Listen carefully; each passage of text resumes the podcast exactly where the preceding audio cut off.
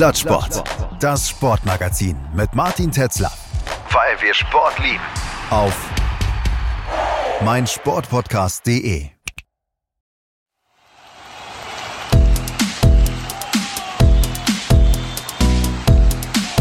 Plattsport.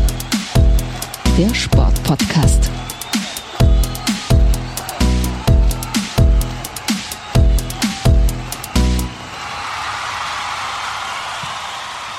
Hallo und herzlich willkommen bei Plattsport, das Sportmagazin, weil wir Sport lieben bei meinsportpodcast.de. Mein Name ist Martin Tetzlaff und heute sind wir mal wieder in der freien Natur, in der freien Wildnis und ähm, ich bin diesmal nicht alleine und letztes Jahr schon im Sommerpodcast in unserer Sommerfolge, damals noch im äh, Parkcafé, ähm, mit vier LKW, die durch den Park gefahren sind. Mein guter alter Freund Rolf Grande. Hallo. Hallo Martin. Wie geht es dir? Mir geht's wunderbar. Ich bin tiefenentspannt. Sehr gut. Äh, warum du das eigentlich nicht sein solltest, darüber reden wir später. Dann Nein. haben wir äh, zu meiner Rechten sitzend ja der, der, der rot-weiße Fels in der Brandung. Ähm, der Oberschöneweide, da sind wir auch heute in Oberschöneweide. Äh, Ralf Politz, hallo Ralf. Hallo Martin, schön wieder mal, dass wir in unserer kleinen Runde miteinander sitzen. Hat ja zwei Jahre gedauert. Jetzt sitzen wir uns wieder gegenüber, können anstoßen, können Bier trinken, können grillen. So muss es sein. Gegrillt haben wir auch schon, also die erste Hälfte haben wir geschafft. Die Genau. zweite Hälfte kommt dann später. Deine Frau hat das übrigens toll vorbereitet. Ein Dank an deine Frau. Werde ich ausrichten. Ja, nächstes Mal hilfst du ein bisschen besser mit. Ähm, genau. Ähm, und ich finde, du bist auch in den letzten zwei Jahren nicht älter geworden. Danke. Siehst immer noch so gut aus wie früher. Ja, das geht runter wie Öl. Dafür aber äh, 10 Kilo Schwere. Das werde ich nicht nachheben. Ja, aber du hast heute jemanden mitgebracht, der im ersten Teil unserer Sendung mit dabei ist. Was hat denn die Katze uns heute vor die Tür gelegt? Genau, wir haben ja gesagt, wenn wir uns schon bei mir im Garten treffen und sagen, wir machen mal eine kleine Analyse, wie geht's Hertha, wie geht's Union, dann gehört es eigentlich auch dazu, äh, wenn wir in Oberschöneweide sind, da gibt's vereinzelte Hertaner, manchmal an manchen Nachbarstüren, aber es gibt ganz viele Unioner. Und äh, ich habe ja immer davon erzählt, dass wir in der Nachbarschaft ganz viele haben, die das und jenes machen. Und äh, wie der Zufall es wollte, heute ging bei mir am Gartenzaun hier der Alex vorbei.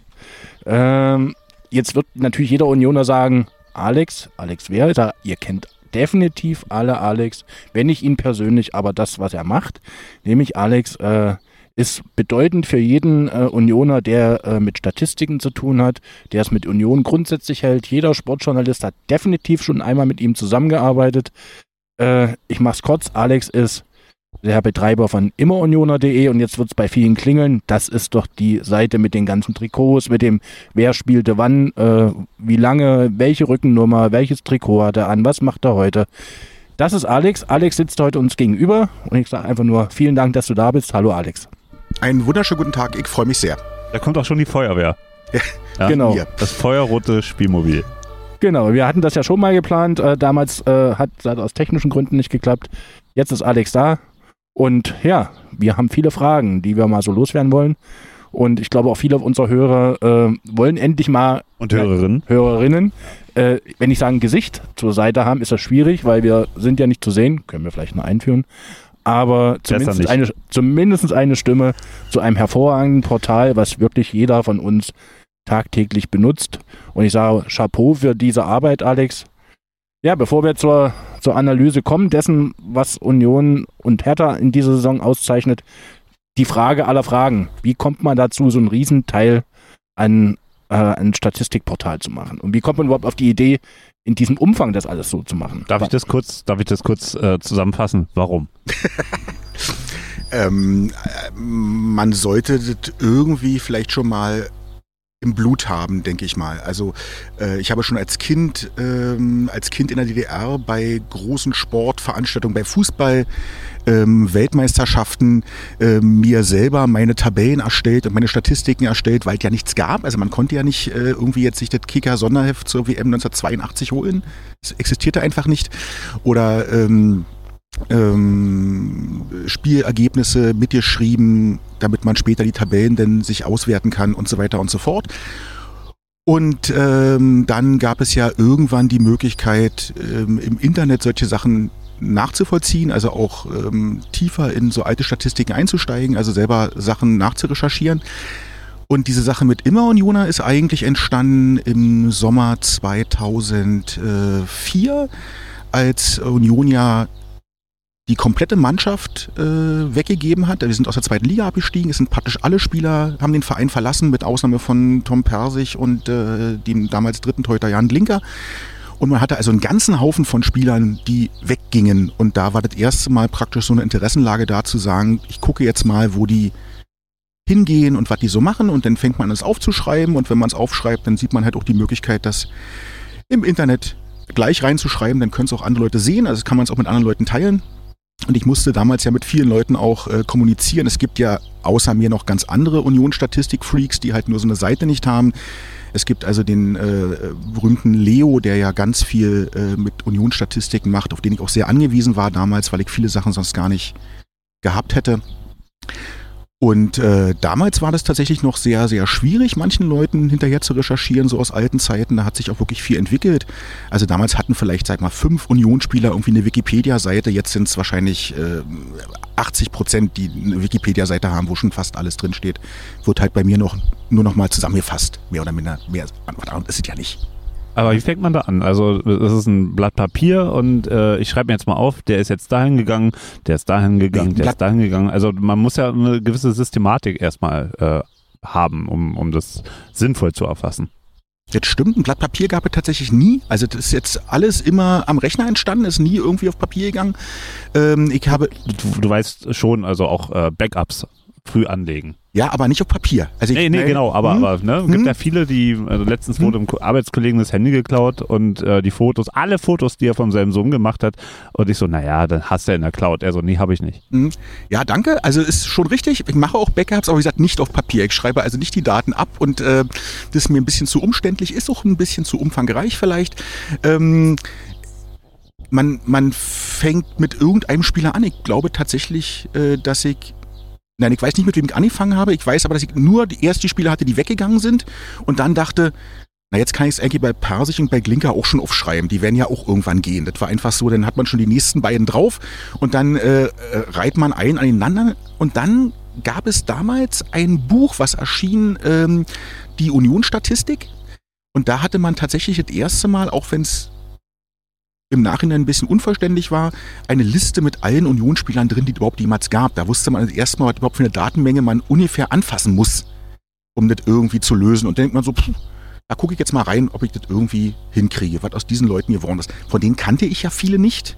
Und bis heute weiß ich von denen bei manchen ja auch nicht mehr, als dass er halt Namen, Geburtsdatum und äh, von, keine Ahnung, ähm, BSG irgendwas kam und zwei Jahre später weg waren und nie ein Spiel gemacht haben oder ein Spiel gemacht haben. Das ist ja bei manchen Leuten so. Ja? Und bei manchen weiß man bis heute nicht hundertprozentig, wie sie geschrieben werden, weil die Nachnamen fünfmal aufgeschrieben wurden im Programmheft in vier verschiedenen Schreibweisen. Das ist dann immer so ein bisschen Try and Error. Da musste halt irgendwas, muss man sich entscheiden. Ja? Ähm, die sind halt verschollen. Und die sind, glaube ich, nicht nur für mich verschollen, die sind auch für alle anderen verschollen.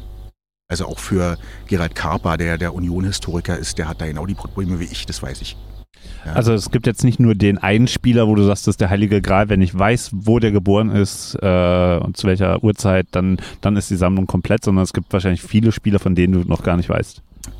Ich hoffe, es sind nicht mehr so viele. Es gibt jetzt ähm, tatsächlich noch einen, wo ich äh, gerne irgendwas drüber wissen würde und fast nichts weiß.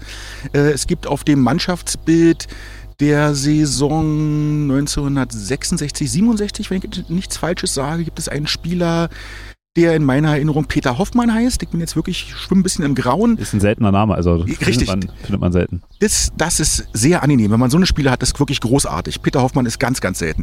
Und ähm, äh, vermutlich kam er von der BSG BVB damals zur Union und war dann sehr schnell wieder weg und ist vermutlich dahin wieder hingegangen. Er hat äh, nichts weiter geschafft, als es aufs Mannschaftsbild zu schaffen. Es ist nie eine Erwähnung im Programmheft zu ihm gewesen, nichts. Ja? Und Gerald Karper weiß auch nicht mehr. Das ist, ein, das ist noch so ein, das ist ein bisschen heiliger Gral. Ja? Ansonsten hast du als Heiligen Gral immer, wenn du schaffst, den nächsten Vereinswechsel von Tijani Belai zu verfolgen. Das ist dann so eine Sache, wo du dann wieder ganz stolz bist. Ja? Aber ich muss schon sagen, also ich sehe, deine, deine Einträge sind sehr aktuell. Also du versuchst da auch nachzuvollziehen, wenn Spieler, die schon jahrelang nicht mehr bei Union sind, die trotzdem deren Stationen noch immer aktuell zu halten. Das ist ja eine ich würde sagen, mehr als eine Fleißarbeit. Das setzt ja schon voraus, dass du jeden Tag gucken müsstest, äh, verschiedene Datenquellen anzapfen, wo ist derjenige jetzt hin, läuft sein Vertrag aus, ist er verletzt. Das ist ja schon eine ziemliche, ein ziemlicher Arbeitsaufwand. Man muss dazu sagen, du machst das ja nicht hauptberuflich, sondern du bist ja jemand, der äh, jeden Tag äh, tausende Leute von A nach B, von B nach A und C nach B bringt. Du äh, steuerst so eine schöne große S-Bahn. Äh, das macht sich ja nicht von alleine, diese Arbeit. Wie, wie kriegst du das alles hin? Was wirklich hilft, sind ja so, so Sachen wie das Union-Forum, wo immer schon Leute was reinschreiben. Also das ist dann, bin ich dann auch immer der, der Nächste, der es erfährt. Also da hat jemand irgendwie durch Zufall mitgekriegt, dass in Bulgarien irgendjemand gewechselt ist und dann guckst du darauf und sagst, aha, guckst, ob es stimmt und dann kannst du es einfach übernehmen. Dann hast du natürlich Transferperioden, wo du tatsächlich wirklich jeden Tag einfach guckst. Also in so einer Zeit wie jetzt, sag mal, gucke ich jeden Tag nach so ein paar Kandidaten, wo ich denke, der wird wahrscheinlich wechseln. Ich muss mal gucken, was Christian Pedersen macht. Das ist einfach so, dass du das nachvollziehen musst. Und dann gibt es eben leider ein paar Kandidaten, wo du eben eigentlich alle vier Wochen mal gucken musst, ob er wieder den Verein gewechselt hat. Das ist bei manchen Leuten so. Ja, das ist äh, nicht jeder ist halt dem Verein verbunden, wo er ist. Oder weiß, der bleibt jetzt noch zwei Jahre da. Mhm. Ja. Also Hochachtung dafür. Also wie gesagt, ich kenne viele, die die Seite regelmäßig Mhm. nutzen. Ich gucke auch regelmäßig drauf. Mhm. Also super, super Teil, muss ich echt sagen. Ähm, es, gibt einen, Bef- es gibt einen Podcast, äh, Textilverking, Grüße an die Kollegen. Ähm, Mhm. Da gibt es immer so eine schöne Frage an die Gäste. Äh, nämlich die Frage, was bist denn du für ein Unioner? Ähm, die Frage wäre jetzt an dich gerichtet, äh, wann bist du zum ersten Mal mit unserem Verein in Verbindung geraten? Das erste Union-Spiel, was ich live verfolgt habe, ist ähm, nicht ganz äh, ohne Bedeutung. Es ist das Relegationsspiel gewesen von Tennis Borussia gegen Union im Jahr 1993. Ähm, Union gewinnt 2-1 durch ein Elfmetertor von Mario Meek und einen Treffer von Goran Markov und ist damit praktisch in die zweite Bundesliga aufgestiegen. Also musste das Spiel gegen Bischofswerda musste noch gespielt werden, aber das war ja so ein sehr entscheidendes Spiel. Der Aufstieg ist dann aus wirtschaftlichen Gründen misslungen, aber das war halt das eine, ähm, das, mein erstes Spiel, war also ein Auswärtsspiel. Äh, ich bin dann tatsächlich äh, wieder zwei Jahre, glaube ich, gar nicht gegangen danach und habe erst so in den Zeiten 95, 96 angefangen, erst langsam und dann regelmäßig zur Union zu gehen. Ich bin immer ein Fußballfan gewesen, aber Union-Fan bin ich tatsächlich erst in den 90er Jahren geworden. Und ähm, ich sag mal so, ich, wir, wir sehen uns ja regelmäßig, Mhm. wir sprechen ja auch viel. Ähm, du hast irgendwann mal, war ich echt überrascht, als du gesagt hast, äh, du und deine Frau, ihr habt beide eine Eisen, ne, noch eine, ihr seid noch dieses, ihr, ähm, ein aussterbendes Klientel, sage ich mal, äh, eine Eiserncard zu haben. Ja, Das ist ja nun heutzutage äh, nicht nur Gold wert, das ist ja, äh, das kann man ja gar nicht mehr überbieten. Ähm, wie bist du denn Was ist denn das für die? wird er bestimmt gleich er äh, erklären. Wie bist du denn damals dazu gekommen, dass äh, du dir und äh, deiner Frau eine Eiserncard angeschafft hast? Also meine Frau hat sich natürlich ihre Eiserncard selber angeschafft. Ich habe ihr die nicht angeschafft, so ist es bei uns nicht. Ähm, Im Jahr 2003 hat Union in einer finanziell schwierigen Situation lebenslange Dauerkarten verkauft. Die kosteten für den Stehplatz 2.222 Euro und 22 Cent und für den Sitzplatz 4.444 Euro und 44 Cent. Und äh, wir hatten damals das Geld aus verschiedensten Gründen und haben uns zwei Eisernkarten Stehplatz gekauft. Das schien dann ein paar Jahre lang ein mittelmäßiges Geschäft gewesen zu sein und hat sich aber im Nachhinein als sehr gute Geldanlage äh, herausgestellt. Ähm, jetzt mache ich mal einen Schl Blickschlenk zu dem Herr Traner nach links. Also langfristige Anlagen können sich rentieren. ja, also, Böse, böse, böse, böse. so. Man muss, mal, man muss auch mal abwarten können und durch ein Tief gehen können, dann wird vielleicht noch alles gut. Ja? Das machen wir hier mit dem Podcast die ganze Zeit schon, aber äh, nur aus härter Sicht. Aber, ähm, ähm, äh, aber gerade deine Frau, wenn du die ansprichst, ähm, denkt die sich, äh, du hast eine totale Meise? Oder sagt sie, na Hauptsache, der sitzt nicht so oft zu Hause vom Fernseher? Ich denke schon, dass meine Frau denkt, dass ich eine totale Meise habe, aber ich glaube nicht, dass es mit Union oder mit der immer Unioner Seite zu tun hat. Bezogen auf die Union-Seite, was sind dir da für ähm, Reaktionen entgegengetreten Nein. aufgrund dieses seltsamen Hobbys? Ach, nee, eigentlich jetzt gar nicht. Mit wem sprichst du darüber? Du sprichst ja darüber nur mit Leuten, die sich selber für Fußball interessieren, die sich selber häufig für Union interessieren. Ähm, da ähm, müsste ich mich wahrscheinlich jetzt mit jemandem unter unterhalten, der in der Freiwilligen Feuerwehr in Gütersloh ist, damit der sagen würde, was für ein verrücktes Hobby. Also vielleicht ist mein Mitteilungsbedürfnis an meiner Umwelt größer als bei dir. Also ich Mhm. erzähle schon Leuten, die es nicht interessiert, was ich so mache. Ich nicht. Das ist ein feiner Zug. Aber bist ja auch bei der S-Bahn, ne? Genau. Ähm, Der war, der, komm, der war nicht schlecht, oder? Ja. Du bist, ich wollte ich wollte vorhin schon einschieben, dass du bei der BSG S-Bahn spielst, aber ähm, naja. Lok, Ja. Lokschöneweide wäre das dann. Lokschöneweide wäre das dann. Hm. Ja, vielleicht wird es ja irgendwann mal was. ja genau. Ähm, was, Mit der, Wert, mich, mit der Wertanlage, oder? Bei Hertha. was, was mich tatsächlich äh, interessiert ist, wie hat sich für, für dich der, der Aufwand äh, für, für diese Seite, für diese ganzen Statistiken eigentlich jetzt äh, entwickelt vom Anfang bis, bis heute? Ist es mehr geworden oder sagst du naja, eigentlich wie immer? Es ist vor ein paar Jahren deutlich besser geworden. Ich habe, weil ich ja Computerleihe bin, ähm, habe ich früher alle Daten auf jeder einzelnen Seite eintragen müssen. Also für die jetzt, die jetzt so ein ganz klein bisschen versiert sind, ich habe praktisch in HTML-Seiten einfach den ganzen Text eingetragen, so wie er ist. Und habe dann, muss ich kurz überlegen, 2015 jemanden kennengelernt, äh, wie das so ist, ein Freund von einem Freund, äh, der sagte, naja, musst du doch eine Datenbank machen, dann kannst du das alles mit einem Rutsch abrufen. Kann keine Datenbanken, so habe keine Ahnung von. Und dann hat er mich halt mit mir hingesetzt und hat mir jetzt ein bisschen erklärt, wie das geht. Und ich bin ja durchaus in der Lage, mir so eine Sachen dann so ein bisschen selber zu erarbeiten, wenn ich so eine Grundlage habe, wo ich weiß, da muss ich halt ran. Und seitdem habe ich halt eine Datenbank und mit der Datenbank ist es jetzt tatsächlich deutlich einfacher geworden, weil ich jetzt auch in der Lage bin, wenn ich unterwegs bin, wenn ich im Urlaub bin und irgendwas sehe, das direkt einzupflegen und nicht alles mir irgendwie als Notiz machen muss und dann zu Hause mich hinsetzen muss und das alles in die HTML-Seiten eintragen muss. Wie bewahrst du dich davor, zu viel Unfug zu sammeln? Bei Daten ist, ist ja ein uferloses Ding. Ähm, Unfug sammeln sind ja eher so Sachen, finde ich, die im Raum rumstehen. Na, du machst ja eben nicht nur Spieler, wo sie jetzt sind, wo sie Ja? waren, sondern Ah, ja. es gibt ja noch, äh, du, du hast ja, was ich jetzt gehört habe, auch noch diese ähm, ähm, Darstellung von Union-Trikots. Mhm. Und äh, da kann man ja leicht vom Hundertsten ins Tausendste kommen und sagen, ach jetzt, ähm, keine Ahnung, mache ich noch Werbebanden, die über die Jahre äh, in der alten Försterei hingen oder so. Ja, das ist ein bisschen ein Problem. Ähm, Oder als, Lok, als Lokführer, also als Triebwagenführer, um genau zu sein. Ähm, äh, hier dieser eiserne Viruszug, ja, mit was für Lokomotiven ist der denn eigentlich in welche Städte gefahren und wie lang war die durchschnittliche Fahrtdauer, wie viele Zus äh, Fahrgäste waren an Bord. Also, also da, da kann man ja wirklich in, in eine Sammelwut kommen, die, die kann dann irgendwann pathologisch werden. Also die letzte Idee fand ich jetzt nicht schlecht, da muss ich mal drüber nachdenken. Also, ähm, nein, äh, es ist, ja, es ist ein bisschen schwierig, weil du hast halt, du hast halt irgendwie auch ganz viel Abfallprodukte, also sammelst irgendwelche Informationen, und hast Informationen als Abfallprodukte, wo du dann denkst, na jetzt habe ich es ja irgendwie sowieso, jetzt kann ich dir überlegen, ob ich jetzt diese äh, paar Minuten nicht investiere, das irgendwie zu systematisieren und dann irgendwie noch rauszubringen. Ähm, äh, ja, das ist ein bisschen schwierig. Ich hoffe natürlich immer irgendwie das Maß zu finden. Ob es denn stimmt, weiß ich nicht.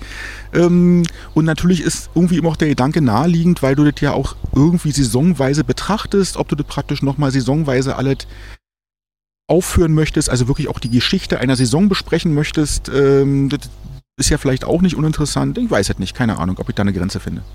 Ähm, Stichwort Quellenangaben, also könnt, man könnte dir jetzt sagen, du pass auf, der Spieler, nennen wir ihn mal, Hm. Peter Hoffmann, ist Hm, jetzt hm. äh, zufällig äh, von, von Trebenice Hm, nach hm. Slubice gezogen und spielt da jetzt in der Hm. zweiten Mannschaft oder Paaren spielt jetzt bei Polar Pinguin und du stellst irgendwann fest, ah, das stimmt ja gar nicht. Naja, ich habe ja jetzt schon auf der Nachrichtenseite ist ja eigentlich, wenn es eine Internetinformation ist, ist ja immer ein Link drin zu der, zu der Originalinformation.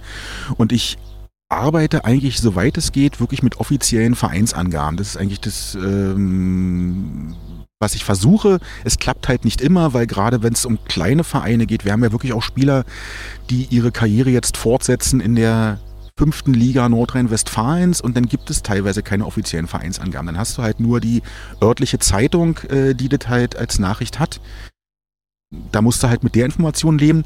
Ich habe, würde ich sagen, lange keinen Fehler mehr drin gehabt. In der Anfangszeit ist mir sowas passiert. Ähm, da sind mir auch wirklich dumme Sachen passiert, ähm, weil ich über offiz also wirklich eigentlich relativ offensichtliche Fakes gestolpert bin, ähm, da muss man ein bisschen lernen. Das gehört einfach dazu. Hast, hast du es auch schon mal erlebt, dass ein, ein Spieler nicht wollte, dass du äh, seinen Werdegang nachzeichnest? Also ähm, es gibt ja so Fußballer, die tauchen dann in, in, die, in den Amateurfußball ab und wollen da eigentlich so ein bisschen ihr Privatleben auch weiter genießen und wollen gar nicht mehr so als Superstars behandelt werden. Zum Beispiel Seat Lihovic, der ist ja irgendwann mal nach Frankenthal gewechselt, nachdem er in Hoffenheim und bei Hertha gespielt hat. Ähm, da habe ich mir von einer seriösen Quelle sagen lassen, ist eigentlich sehr froh, dass er da seine Ruhe hat. Und gerade die Unioner sind ja ein bisschen verrückter als andere Fußballfans. Die fahren ja dann auch gern mal dann äh, mit so einem, so einem Sonderzug dann zu solchen Spielen. Ja, aber wenn jetzt jemand wissen möchte, wo Sehat Salivic spielt, wird er der trotzdem rauskriegen. Also ist jetzt bei mir natürlich, wenn es ein Unioner wäre, wäre das einfacher, aber die Info kriegt man ja trotzdem. Also ganz so einfach sich da zu entziehen ist jetzt ja auch nicht. Ich habe halt ab und zu mal Leute, die im niedersten Amateurfußball verschwunden waren und wo ich dann über andere Internetquellen halt eine Kontaktmöglichkeit zu ihnen hatte, dann habe ich die angeschrieben und habe versucht von ihnen rauszukriegen, was ist denn noch so sportlich passiert.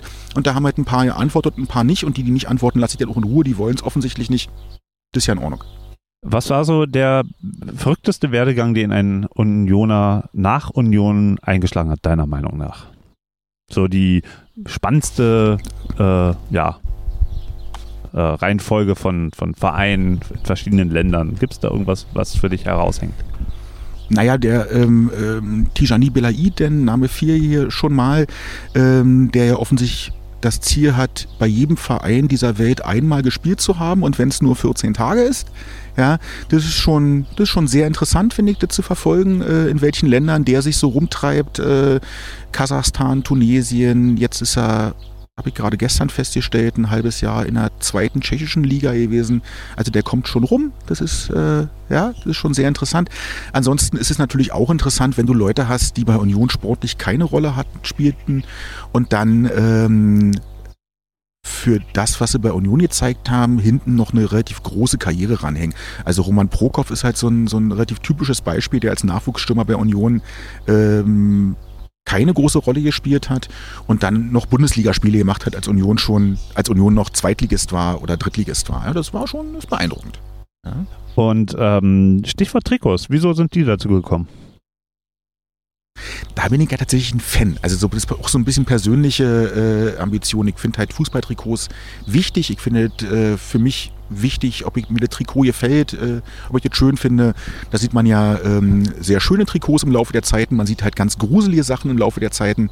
Und äh, das finde ich schon sehr interessant. Und das ist durchaus was, was erst ein Abfallprodukt war und dann aber irgendwann, wo ich beschlossen habe, das muss eigentlich mit drauf. Ja? Bösestes und schönstes Trikot. Also das Böseste ist äh, aus der Saison 91, 92, ähm, da hatten wir ja keinen Ausrüster. Man, Union kaufte seine Trikots halt irgendwo und äh, kaufte dann Trikots bei Erima. Die waren gelb-grün und zwar, ähm, dass man auf der Vorderseite praktisch ein Schachbrettmuster aus einem großen gelben, einem großen grünen und darunter einem großen grünen und einem großen gelben Quadrat hatte. Das ist gruselig. War das vielleicht eine Taktik, um den Gegner zu verstören? Ja, man hat die Relegation verloren und hat also offensichtlich nicht funktioniert. Also und, und wer sich das Trikot ansehen will, du hast es natürlich per Foto bei dir auf der Homepage. Ja, ja. Also das wäre muss. Genau. Also ist, ja, man kann es ansehen. Genau. Ja. Ähm, das ist wirklich. Mit Warnhinweis. So geht am Fenster auf. Vorsicht. Es man könnte wie beim, wie beim äh, Weihnachtskalender, dass man erst eine Tür vormacht sozusagen, dass man da raufklicken muss ja. und dann geht es erst auf. Ja, ja? oder, oder ähm, ähm, so, so, Clickbaiting. Ähm, Sie werden nicht glauben, was passiert, wenn Sie hier raufdrücken. ja, genau, genau. Ja. Ist schon schwierig, ja. Und das schönste Trikot, weil ähm, jetzt so in den letzten, also gerade seit dem Bundesliga-Aufstieg ist es natürlich Adidas und alle haben sich sonst was versprochen und äh, einige Sachen waren gut, andere waren weniger gut, einige waren aus einem Setzbaukasten, andere waren irgendwie ein bisschen, naja, aber was hat, was war so dein Favorit? Naja, bei, also jetzt bei diesen, bei den letzten waren jetzt, finde ich, keine Ausreißer nach oben oder unten bei. Das waren alles mittelmäßige Trikots. Finde ich jetzt alles nicht schlimm, aber es war jetzt auch nichts, was mein Herz erwärmt hat. Das letzte, was mein Herz erwärmt hat, dürfte gewesen sein aus der Saison 2000. 12, 13 äh, Ursport-Trikot, ähm, dicke rot-weiße Balken, äh, Schnürkragen und äh, Bäcker-Autoteile als Werbung. Das fand ich wirklich sehr, sehr schön. Hast du Ja. auch dieses Trikot? Natürlich musst du das Trikot dabei haben, ne? Mit diesem Sponsor, der sich dann irgendwie zurückziehen musste oder den man äh, des Hauses verwiesen hat. Naja, ich habe ja nur Trikots auf der Seite, die, mit denen Pflichtspiele bes- bestritten wurden. Ah, und da gab es kein Pflichtspiel. Es gab äh, ein Pflichtspiel mit dem ISP-Trikot, das war das allererste Spiel. Nee, zwei. Äh, das erste Spiel gegen Bremen wurde, äh, das Pokalspiel haben sie mit dem ISP-Trikot gemacht und dann auswärts in Oberhausen das gelbe äh, Trikot mit dem ISP-Logo und dann dürfte das vorbei gewesen sein. Äh, Also ich meine, da kann man ja noch die Leidenschaft des Sammelns ja noch ein bisschen erweitern. Trikots, mit denen man keine Pflichtspiele bestritten hat. Naja, das sind jetzt, also da sind jetzt die ISP-Trikots dabei, aber das ist mit Sicherheit jetzt nicht mein Lieblingstrikot, wenn ich das sagen darf. Und ähm, ansonsten, äh, ja, gibt es natürlich jetzt auch irgendwie Cup-Fotos von zwei, drei Trikots, weil ich jetzt denke, da kommt vielleicht noch ein Pflichtspiel, was ich noch nicht weiß, aber äh, das sind jetzt nicht so viele. Ähm, bei, den, bei den aktuellen Trikots ist es ja Mhm. wahrscheinlich ziemlich einfach, irgendwie an Bilder zu kommen und Mhm. äh, auch das nachzuvollziehen. Bei älteren Trikots, ich meine, wir gehen ja da in die 60er Jahre zurück. Wie, wie kommst du da an die Bilder äh, heutzutage? Naja, du hast halt wirklich von vielen Trikots nur schlechte Bilder. Also sind halt schlechte Bilder von Spielsituationen, die du irgendwie aus äh, Fuvo oder Programmheften oder sowas hast. Das ist relativ schwierig. Es gibt halt ähm, äh, von den alten Trikots gibt es ja ein, zwei, die wurden als Replikas aufgelegt. Das reicht mir aus, also praktisch das für mich jetzt, für, für meine Seite ist mir das gut genug. Und äh, es gibt halt Leute, die Trikots sammeln und ich habe schon einige Male von Leuten halt die Möglichkeit gehabt, ihre Fotos, ihre Trikots abzulichten weil ich selber keine Trikots sammle. Also das ist jetzt nicht das, äh, was ich jetzt noch betreibe, um mal so die Grenze zu ziehen zum Wahnsinn. Ähm, und ähm, Danke, dass du dabei auf mich zeigst. Das ist schön, das ist sehr schön. und ähm, ich hatte es vor dem Vorgespräch schon erwähnt, ich habe jetzt Kontakt zu zwei Leuten, die offensichtlich eine sehr, sehr große Sammlung von Union-Trikots haben.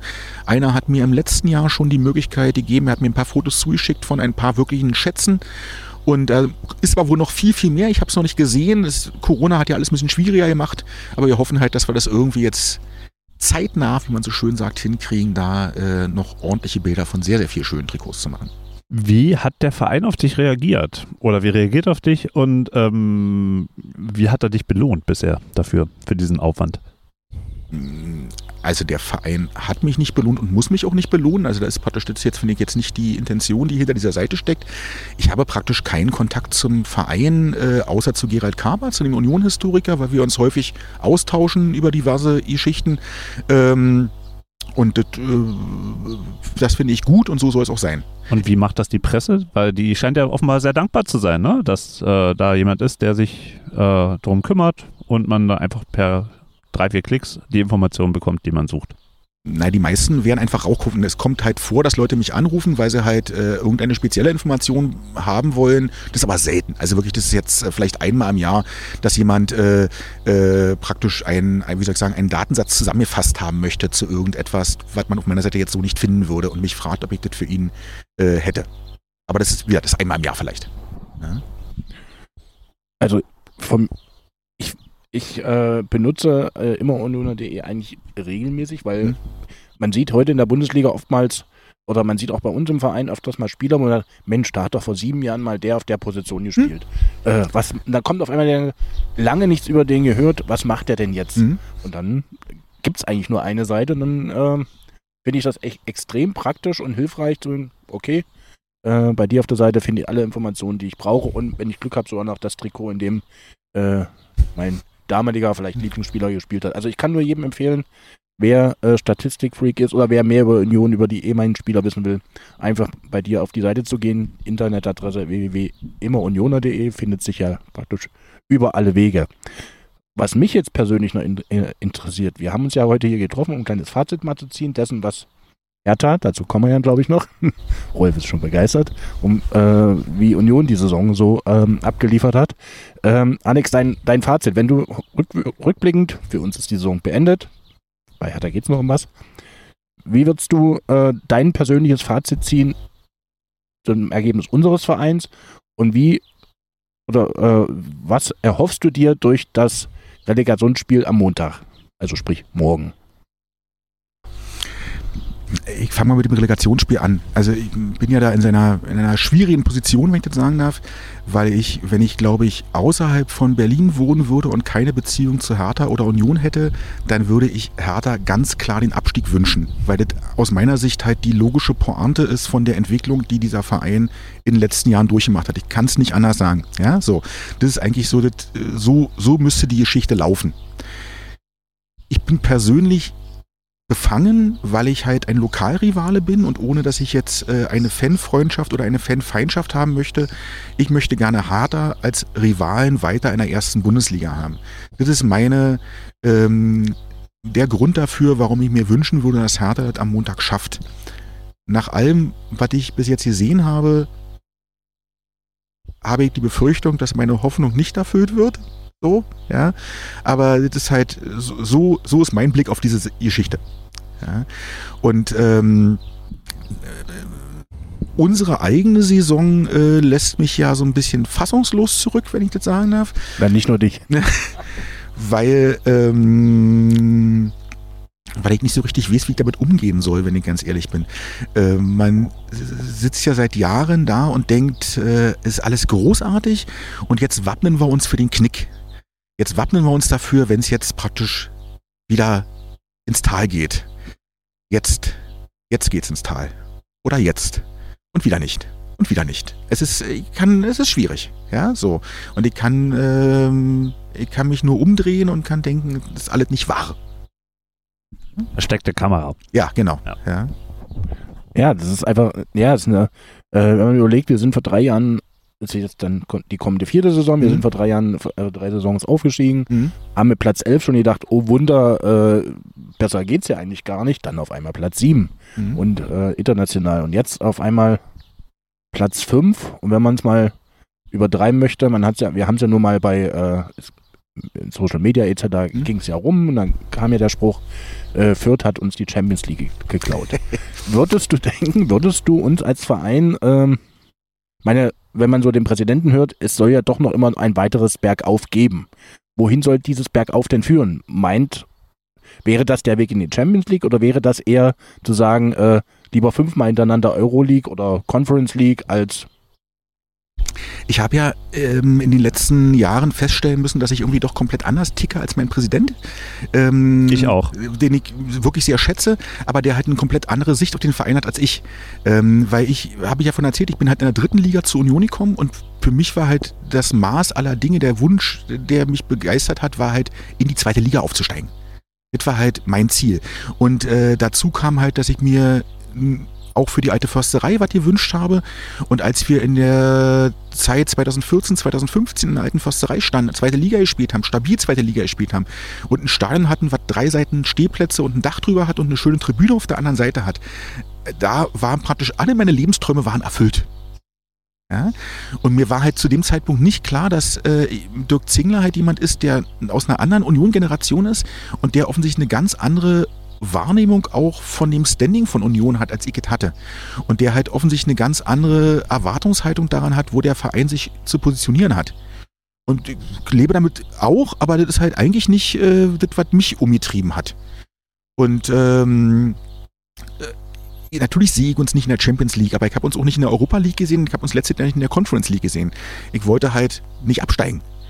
Und als wir aufgestiegen sind, wollte ich auch nicht absteigen und habe gedacht, wahrscheinlich mal trotzdem absteigen, wäre schön, wenn wir ein bisschen was Schönes dabei hätten. Mhm. Aus Ja. diesem, wir machen jetzt mal Urlaub in der ersten Mhm. Liga, ist ja doch ganz schnell, äh, da äh, ist das ja gekippt in, wir wollen jetzt etablierter Mhm. Bundesligist werden. Wir wollen zu den, keine Ahnung, ersten 20 äh, oder beziehungsweise ersten 18 da, ja, wir wollen zur Bundesliga gehören, wollen uns da etablieren. Also da kam doch recht schnell dieser ähm, Turnaround zu sagen, äh, nee, nicht Urlaub, das war mal gestern, wir wollen jetzt da bleiben, wir sind, wir sind gekommen, um zu bleiben. Also da habe ich ja äh, vor, vor drei Jahren mal ein Interview mit Christian Arbeit in der alten Försterei gemacht. Und da hat er schon gesagt, ähm, ja, wa warum, warum sollen wir das denn nicht äh, mal angehen, das Thema? Ne? Also äh, habe ich gesagt, naja, viele Vereine stolpern dann über zu hohe Ausgaben und so und er war da sehr, sehr optimistisch und hat sich eher auch so mit so einem Verein wie Freiburg verglichen damals schon. Also das war im März 2019, also da war Relegation noch lange nicht in der Tasche und Aufstieg erst recht nicht. Also es gibt da schon scheinbar schon länger so ein Denken, dass man da in der Bundesliga durchaus bestehen kann. Ähm, aber klar, Fremdwahrnehmung, Eigenwahrnehmung, die Fremdwahrnehmung in meinem äh, sozialen Dunstkreis war von meinem Vater bis Leuten, mit denen ich Fußball spiele, da war immer der Tenor, Union, die haben da nichts zu suchen, die haben nicht in der ersten Liga, die steigen sofort wieder ab. Und äh, da ist natürlich jetzt eine große Genugtuung da, das jetzt so zu sehen, aber eigentlich ist es total anormal. Also ich glaube, die, die, die Stärke von Union jetzt anhand der Tabelle Platz 5 kann nur daran liegen, dass Vereine wie Wolfsburg und äh, Mönchengladbach und Frankfurt eben äh, aus irgendwelchen verschiedenen Gründen da nicht reingerutscht sind. Aber dann bleibt halt immer noch Platz 8. Das ist ja genauso furios. Also ähm, natürlich seht ihr genauso wie du. Ein paar Vereine müssen halt unter Wert spielen, damit es so funktioniert. Aber selbst dann bleibt ja halt, wenn du Platz 5 erreicht hast, noch ein Platz übrig, wo du sagst, es ist immer noch unfassbar. Unbedingt, unbedingt. Ja. Mhm. ja. Tja, was machen wir jetzt daraus? Was ist denn jetzt das nächste Thema? The Sky is the Limit äh, für dich, so mit deinem Projekt? naja, ist ja eine. Ähm Bis wann machst du das? Hast du Motivationsprobleme? Wie schaffst du das? ja, hilft dir deine Familie Wie, überhaupt? Also wo, wo, wo, wo ist Schluss? Naja, wo, wie lange machst du das noch? Na, na, solange ich mich dem Verein verbunden fühle, werde ich das machen. Ist ja relativ einfach eigentlich. Also keine Motivationsprobleme? Nee, mit Sicherheit nicht, nein. Ja, tut mir leid. Äh, mir nicht. Nee, alles gut. Ja, Gibt also, sowas eigentlich bei Hertha auch, so eine Seite, wo man alles nachschlagen kann? Ähm, also ich weiß nicht, ob man äh, alles nachschlagen kann, aber es äh, gibt äh, tatsächlich ähm, das Hertha BSC Museum. Da gibt es also jemanden, der sich da auch ähm, drum kümmert und so ein paar Sachen dann zusammenträgt. Also Hertha macht ja doch eine Menge. Ne? Ihr habt ja auch diese, diese Spieler vom Vor- Krieg äh, auch noch aufgetan und äh, erinnert daran. Hm, na, da gab es äh, tatsächlich von, oder ist eine, eine, eine, Dauergeschichte, die, die Spurensuche bei, bei Hertha und ein Teil davon ist tatsächlich, dass man zu zwei Spielern geforscht hatte. Ähm, und von daher, ja, sowas gibt es dann grundsätzlich auch. Ja, Mensch, Alex, ähm, was möchtest du in der nächsten Saison bei Union erleben, wovon du jetzt noch gar nicht zu träumen wagst? Ich möchte auf alle Fälle nächste Saison äh, mindestens einmal Europa League auswärts fahren. Das war mir jetzt, also in der letzten Saison war mir nicht vergönnt, hat einfach nicht funktioniert. Ähm, das wäre mir sehr wichtig und ähm, in der Liga möchte ich die Klasse halten. Tut mir leid, ich bin immer noch das kleine Zweitligakind, das reicht mir völlig aus. Ja. Sehe ich ähnlich, äh, geht mir da genauso. Ähm, aber man muss sich das jetzt auch mal bildlich vorstellen. Es gäbe die Chance im nächsten Jahr in der alten Försterei, nee, leider Nein. nicht. Äh, können wir ja nicht, wir müssen ins städtische Olympiastadion ziehen, hm. äh, dort unter anderem gegen Manchester zu spielen und äh, gegen Mannschaften, wo man sagt, die hat man eigentlich nur in der Playstation oder Sony oder was auch immer äh, bei den äh, online gesehen und dann auf einmal spielt man ein Pflichtspiel gegen solche Typen.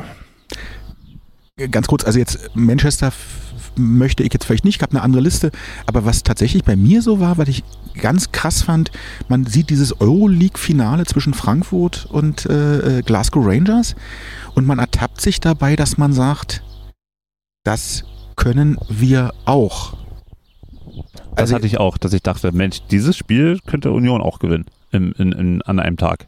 Seltsam. Ist, ist, ein seltsames Gefühl.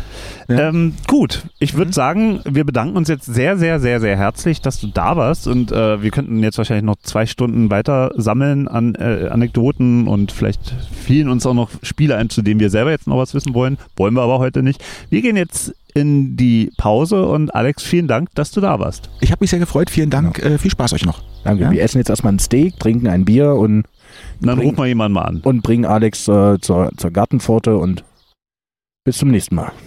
Bis später, Leute. Schatz, ich bin neu verliebt. Was? Da drüben. Das ist er. Aber das ist ein Auto. Ja, eben. Mit ihm habe ich alles richtig gemacht. Wunschauto einfach kaufen, verkaufen oder leasen. Bei Autoscout24. Alles richtig gemacht. Hey, Malte Asmus von meinsportpodcast.de hier. Ab März geht's weiter mit unseren 100 Fußballlegenden. Staffel 4 bereits. Freut euch auf Zlatan Ibrahimovic, Michel Platini, Cesar Luis Minotti, Paolo Maldini, um nur mal vier zu nennen. Und bis wir mit der vierten Staffel kommen, hört doch einfach noch mal rein in die bisherigen drei Staffeln. Ronaldinho, Sepp Meyer, Gary Lineker, Lothar Matthäus und viele weitere warten da auf euch. 100 Fußballlegenden. Jetzt. Überall, wo es Podcasts gibt. So, da sind wir wieder zurück bei Plattsport, das Sportmagazin bei meinsportpodcast.de. Ich bin immer noch Martin Tetzlaff und neben mir ist immer noch Ralf Politz und Rolf Grande, der eine Unioner, der andere Hertaner. Und wir haben jetzt mal jemanden noch in der Leitung aus der ja, Schaltzentrale von Union Berlin und ähm, eigentlich sollte man ihn inzwischen in ganz Berlin auch kennen. Das ist der Stadionsprecher und Pressesprecher von Union Berlin. Hallo, Christian Arbeit. Hallo, hallo, seid gegrüßt. So, wo bist du denn jetzt gerade? Ich, ich sitze in der wunderschönen Fontanestadt Neuruppin, bin eigentlich auf dem Rückweg von der Ostsee äh, nach Berlin, aber unterwegs war Stau. Das hat uns veranlasst, von der Autobahn abzufahren und lieber noch schön ein Eis essen zu gehen. Und Neuruppin ist wunderschön und da sind wir jetzt noch ein bisschen. Bist du eigentlich immer noch, äh, bist du schon nüchtern nach letzter Woche? Ja, das ging dann schon äh, doch auch recht schnell, muss ich sagen. Also äh, wir haben es schon ordentlich gefeiert, auch das äh, ist klar, aber äh, insbesondere in, in meiner Abteilung äh, geht dann auch recht schnell weiter. Wir hatten ja am Sonntagvormittag dann auch gleich wieder noch eine, eine größere Presserunde mit Dirk Zingler, Urs Fischer und Oliver Runert. Da mussten wir also schon am nächsten Vormittag wieder, wieder fit sein. Insofern ähm, der Rausch ist weniger äh, substanziell, also in, in Bezug auf Substanzen, sondern mehr mental und der hält noch eine Weile an. und Union Berlin ist ja auch einer von, ich glaube, drei Vereinen in der Bundesliga, die ihren Trainer behalten haben. Ähm, und äh, wir hoffen doch äh, sehr, dass Urs Fischer auch dem Verein noch ein bisschen erhalten bleibt, oder? Ja, davon gehen wir alle aus und es gibt auch keinerlei Anzeichen dafür, dass das nicht so sein sollte. Äh, es wäre ja jetzt eigentlich eine schöne Gelegenheit, wir sind ja unter uns, vielleicht, wenn du uns sagen könntest, er hat seinen Vertrag um drei Jahre verlängert oder so ähnlich. Hört keiner weiter zu. Ja, das, das dachte ich mir schon. Das, äh, das hört man ja immer wieder bei solchen ja, ja, Podcasts, klar. dass eigentlich kaum jemand zuhört. Ähm, so richtig glaube ich es nicht. Nein, äh, gibt gar keine Neuigkeiten. Urs Fischer hat einfach äh, weiterhin Vertrag bei uns und äh, wie gesagt, es gibt keinerlei Anzeichen für irgendeine Art von Müdigkeit oder sowas. Ganz im Gegenteil, er hat jetzt mit uns die Europa League erreicht und äh, ich glaube, er hat auch große Lust, sie zu spielen. Ähm, ja, diese ganze Bewegung, die gerade auf dem Trainermarkt ist, also das ist ja, man kann ja faktisch von einem Trainerbeben sprechen, das macht mich als Unioner dann immer ein bisschen, ja, da kriege ich Angst, weil dort geht einer weg, dort wird einer entlassen und auf einmal geht eine Rotation los, die man eigentlich gar nicht will. Und auf einmal merkt man, man hat den begehrtesten oder den besten Trainer der Liga. Auf die Idee kommt mhm. das sicherlich andere auch, zu sagen, äh, wenn es bei Union funktioniert, funktioniert der Trainer bei uns auch. Den holen wir uns jetzt mal. Und Geld spielt manchmal ja, aber, keine Rolle. Ja, aber da gehört ja natürlich auch äh, die Person, um die es geht, selber dazu. Ja, und äh, äh, deshalb sage ich, es gibt bisher überhaupt keinerlei Veranlassung, irgendwie zu glauben, er, er würde nächste Saison nicht mehr bei uns Trainer sein, sondern äh, äh, Urs Fischer ist ein sehr seriöser, verlässlicher, vertrauensvoller, kommunikativer Typ und äh, wie gesagt, äh, ich habe ich hab keine Angst. Aber ich staune ehrlicherweise auch, was äh, los ist in der Liga, denn das war ja letzten Sommer auch schon so. Und jetzt geht's im Grunde nahtlos weiter, nur diesmal wieder umgekehrt. Letztes Jahr haben mehrere Trainer ja von sich aus ähm, ihre Vereine verlassen, beziehungsweise von Ausstiegsklauseln Gebrauch gemacht. Dieses Jahr ist wieder umgekehrt. Diesmal äh, sind wieder die Vereine am Zug und setzen ihre Trainer vor die Tür. Ähm, ja, schon, äh, schon ganz schön verrückt in dieser äh, Art der Kurzlebigkeit und Kurzfristigkeit, wie da gearbeitet wird. Wie oft habt ihr in den letzten Jahren an einem Denkmal aus Bronze oder Gold gegossen ähm, für Oliver Runert? äh,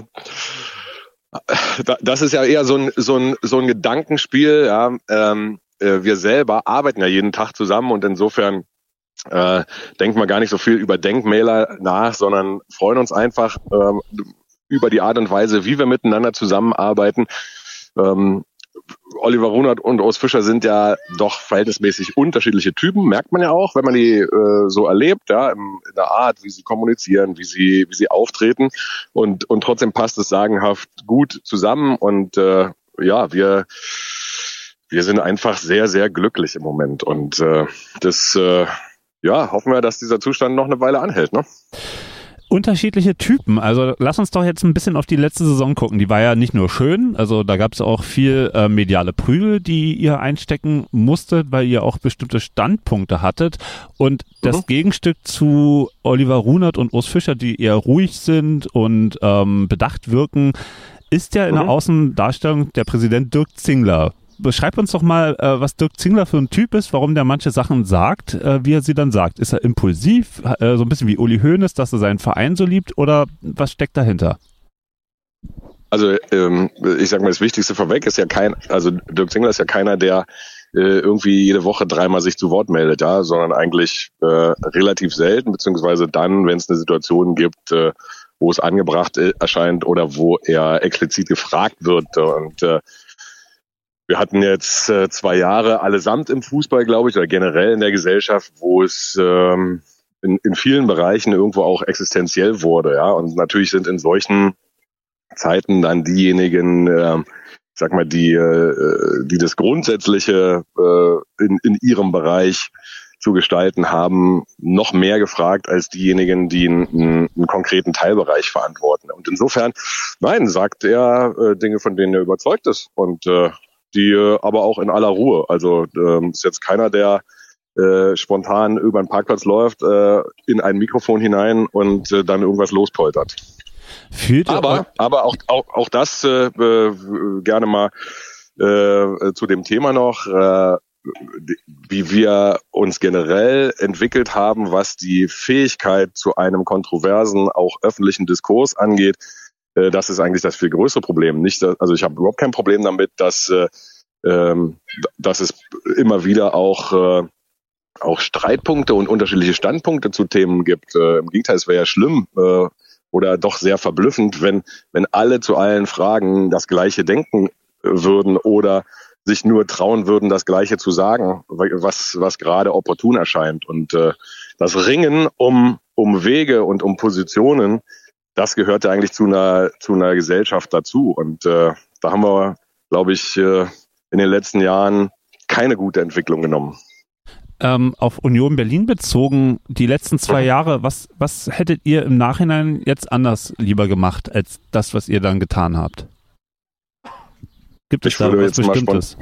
Ich würde jetzt mal spontan sagen, eigentlich gar nichts, ja, sondern äh, das, das Thema wäre das gleiche, ja, auch äh, äh ich sag mal auch bei anhaltender Pandemielage. Wir haben wir haben im Prinzip äh, mit dem Beginn der Pandemie begonnen, im, in, in Lösungen zu denken und Lösungen zu entwickeln und, und, äh, und anzubieten.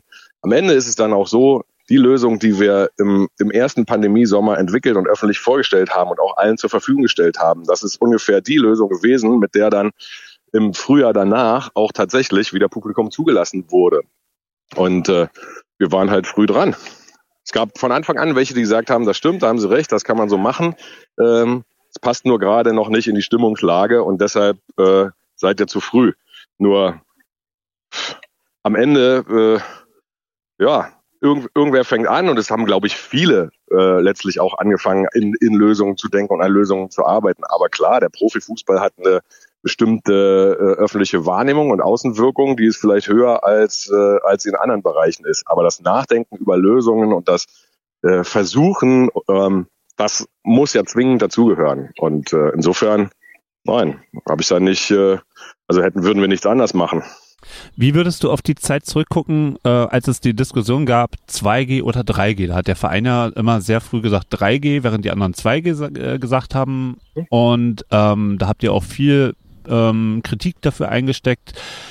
Ähm, was hat euch damals dazu bewogen zu sagen, wir lassen lieber ähm, alle ins Stadion rein, statt ähm, zu sagen, wir ähm, bieten mit 2G eine Möglichkeit an, dass es möglichst sicher ist.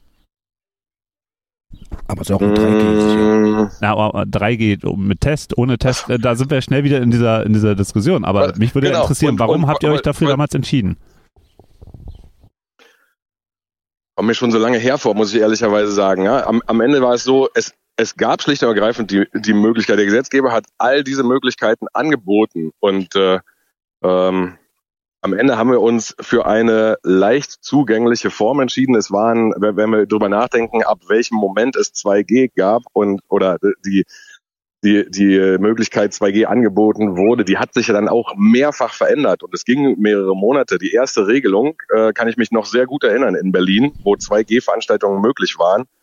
Ähm, da hat erstmal überhaupt keine unter 2G stattgefunden, weil nichts davon umsetzbar war. Für niemanden, für keinen einzigen Veranstalter, nicht nur für uns nicht. Und es wurde permanent nachgebessert und die Dinge haben sich verändert und irgendwann haben sie sich so verändert, dass 3G nicht mehr möglich war. Also ähm, das ist eigentlich ein ganz gutes Beispiel dafür, dass es gar kein kein, kein prinzipielles äh, äh, Thema war im Sinne von, das machen wir ganz grundsätzlich nicht, sondern die Dinge müssen ausgewogen sein, müssen verständlich sein, müssen überhaupt umsetzbar sein.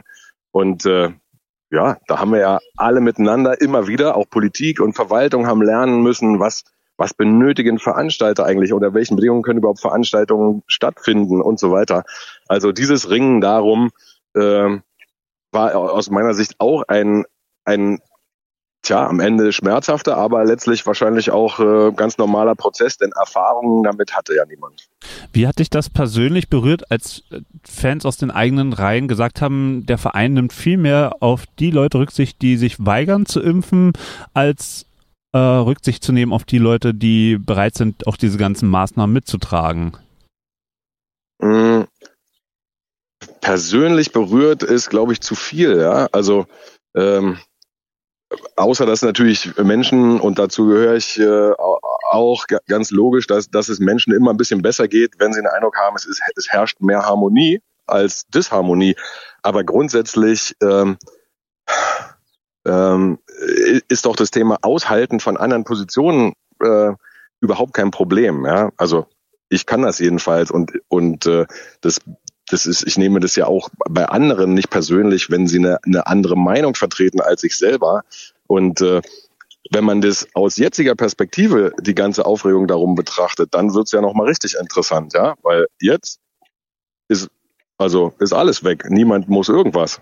Und äh, unter dem Aspekt ist die die Härte und auch die, ähm, ich sag mal Ungnädigkeit und Unnachgiebigkeit, in, in der damals diskutiert worden ist, ähm, die ist schon auch nochmal zu betrachten, ja, rückblickend. Und, und, und da muss man sich schon fragen, ähm, ob das alles so, so gut gelaufen ist. Ähm, aber nochmal, persönlich nehme ich das überhaupt nicht, ja. Und, äh, und ich verstehe, ähm, ja, dass es, äh, dass es sich im, im Grunde geteilt hat in, in Menschen, die ganz, ganz doll besorgt waren und deshalb auch sehr vorsichtig und in andere, ähm, die das nicht so waren, ja, sondern die vielleicht gedacht haben, hm, ich mache mir Sorgen um ganz was anderes. Ich mache mir Sorgen darum, beispielsweise, was macht so eine Impfung äh, mit mir eigentlich und, und finde die Antworten darüber da, darauf nicht überzeugend. Wer bin ich denn? Ja, ich bin kein Experte in solchen Fragen, dass ich jemandem äh, dann sage, ja, das interessiert mich aber nicht, de deine Sorge oder so, ja, sondern äh, nein, das, äh, da sind Menschen einfach unterschiedlich. Ähm, gut, also ich würde jetzt persönlich sagen, es ist halt einfach jetzt eine andere Situation, weil wir jetzt einfach auch mit einer anderen Variante ähm, umzugehen haben, die weniger äh, krankmachend ist und die zwar ansteckender ist, aber wo die Leute, im, sieht man im eigenen Umfeld auch viel besser damit klarkommen.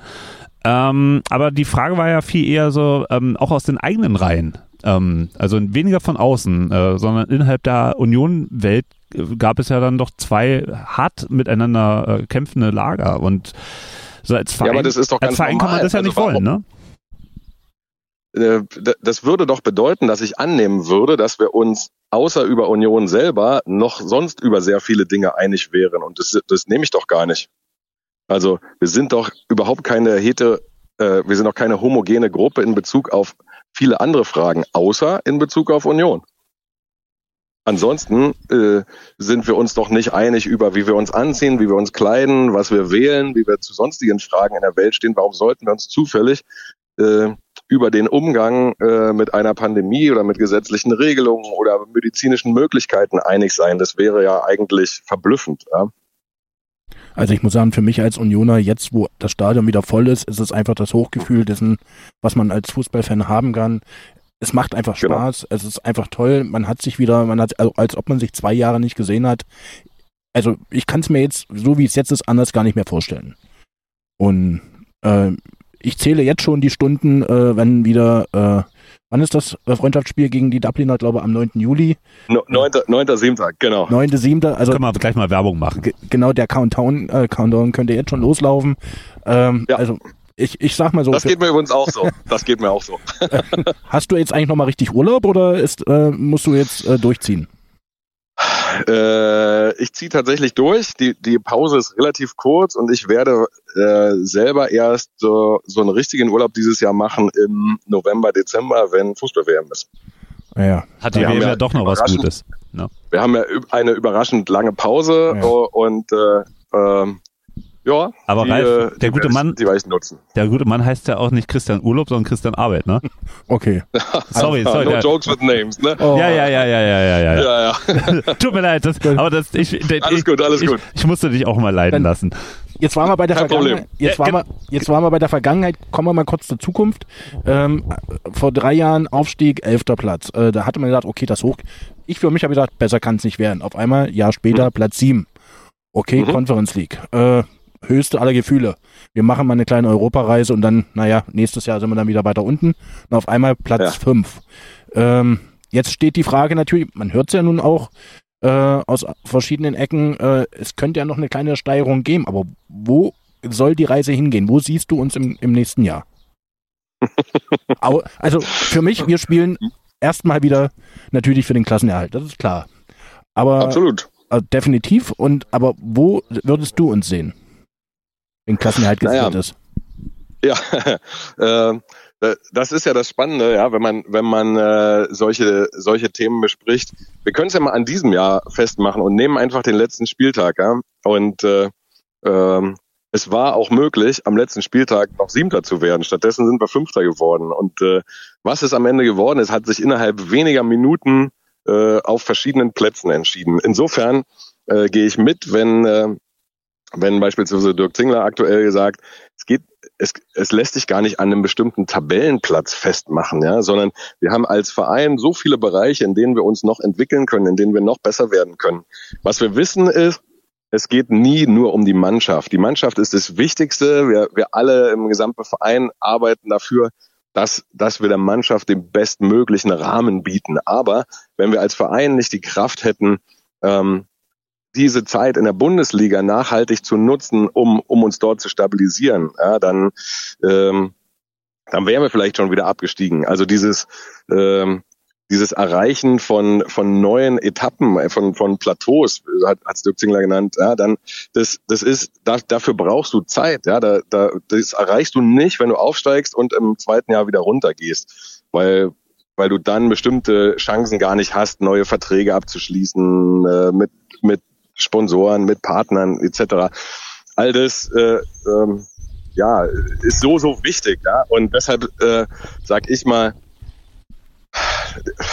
es, ich weiß gar nicht, äh, ja, ich wäre doch nicht enttäuscht, wenn wir jetzt im nächsten Jahr, weiß ich nicht, einfach frühzeitig die Klasse halten, aber aber möglicherweise mal keinen internationalen Wettbewerb schaffen. Das wäre doch total verrückt, wenn das jetzt unsere Grundannahme wäre. Jetzt haben wir es zweimal geschafft, ab jetzt spielen wir immer international. Wir sehen jedes Jahr, wie schwer das ist für, für Vereine, ihre Potenziale auszureizen. Und, und wenn wir gucken, wer alles hinter uns steht, dann ist es eben nicht normal, dass ein VfL Wolfsburg mit seinen Möglichkeiten hinter uns landet oder Borussia Mönchengladbach und so. Insofern ähm, wünsche ich mir eine, eine tolle äh, neue Mannschaft zur neuen Saison. Es werden ja wieder neue Gesichter dazukommen. Ähm, hoffe, dass die sich ähnlich schnell integrieren, wie das in den letzten Jahren der Fall gewesen ist, dass wir, dass wir Spaß daran haben und dass die Jungs, die für uns spielen, Spaß daran haben, an dieser Atmosphäre, nicht nur, wenn sie auf dem Platz stehen und das Stadion voll ist, sondern eigentlich auch an der Atmosphäre im Verein, äh, wenn sie jeden Tag zur Arbeit kommen. Mhm. Hätten wir nicht für, für Grisha beispielsweise äh, die Vertragsstrafe zahlen können, wir hätten auch alle gesammelt und hätten versucht, ihn noch zu halten? Dann hätte er sagen müssen, er möchte lieber bleiben. Okay. Ja, und Reisen sollst du nicht aufhalten. Aber So, äh, ich glaube, ja, das er Thema hat sich aber Klassenerhalt. ja, genau. Bitte, bitte, bitte. Ja, ja, ich wollte nur noch sagen, er hat sich aber entschieden zu diesem Schritt und er hat äh, ist auch nicht äh, irgendwo hingegangen und hat jetzt gesagt, oh nee, jetzt möchte ich doch nicht mehr, sondern er hat sich bewusst dazu entschieden, äh, freut sich da auch drauf und trotzdem äh, hat es ihm auch wehgetan und und, und äh, ihn geschmerzt, uns zu verlassen. Aber das das ist dann in dem Leben als Berufsfußballer so. Und Grisha Prömel wollte halt einfach mal im Kraichgau eine neue Sprache lernen. Das wissen wir doch, wie es läuft. So sieht's aus. Ja, ähm, aber nochmal zum Thema ähm, Klassenerhalt. Also ich glaube ja, wenn die Entwicklung so weitergeht, wird, äh, wenn du in deinen Urlaub im November gehst, der Klassenerhalt eh schon in Sack und Tüten sein. Oh, ich glaube, das geht nicht. ich glaube, ich weiß gar nicht, ob das rechnerisch möglich ist, aber Ach, gut. Mit Punktabzügen für die andere Mannschaft. Aber apropos andere Mannschaft, lass uns mal zum Schluss kommen. Und zwar, es gibt ja im Moment äh, Relegationsspiele mit äh, Berliner Beteiligung und äh, ohne, ohne Hohn und Spott jetzt mal nach Charlottenburg zu gucken, weil dafür fehlt mir tatsächlich auch die, die Kraft, das traurig, äh, also mit, mit, mit, mit Zynismus zu sehen. Ähm, ernsthafte Frage. Was äh, für Tipps kannst du äh, den Jungs aus Charlottenburg da drüben machen, ähm, wie man die Relegation angehen soll? Weil eine erfolgreiche Relegation habt ihr ja schon hinter euch. Ja, aber die äh, stammt aus Zeiten, als es noch eine Auswärtstorregel gab.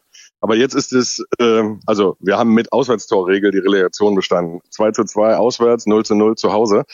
Ähm, Jetzt ist alles ganz anders. Ganz ehrlich, ich kann da wirklich keine Tipps geben, weil äh, die, jetzt liegt die Sache ja ganz klar auf der Hand. Das Hinspiel ist verloren. Jetzt geht es auswärts da, darum, äh, dieses Spiel irgendwie zu gewinnen. Und äh, es gab ein paar Mal in dieser Saison schon die Situation für Hertha, dass ein Spiel unbedingt gewonnen werden musste und dann hat es auch geklappt. Es gab es auch umgekehrt. Es gab ein paar Mal Situationen, wo nur noch ein Sieg gefehlt hat und dann hat es nicht geklappt. Aber ich glaube, das Gefühl auf dem Platz, äh, was es braucht, wissen die Jungs und äh, insofern, ja, glaube ich, dass sie das schaffen können. Ähm, was ist denn grundsätzlich besser für, für Berlin, vielleicht auch speziell für Union? Ähm, er hat in der Bundesliga, er hat er nicht in der Bundesliga? Ich weiß gar nicht, ob man das so sagen kann. Ne? Es, äh, ähm, oh, er weicht aus, er weicht aus.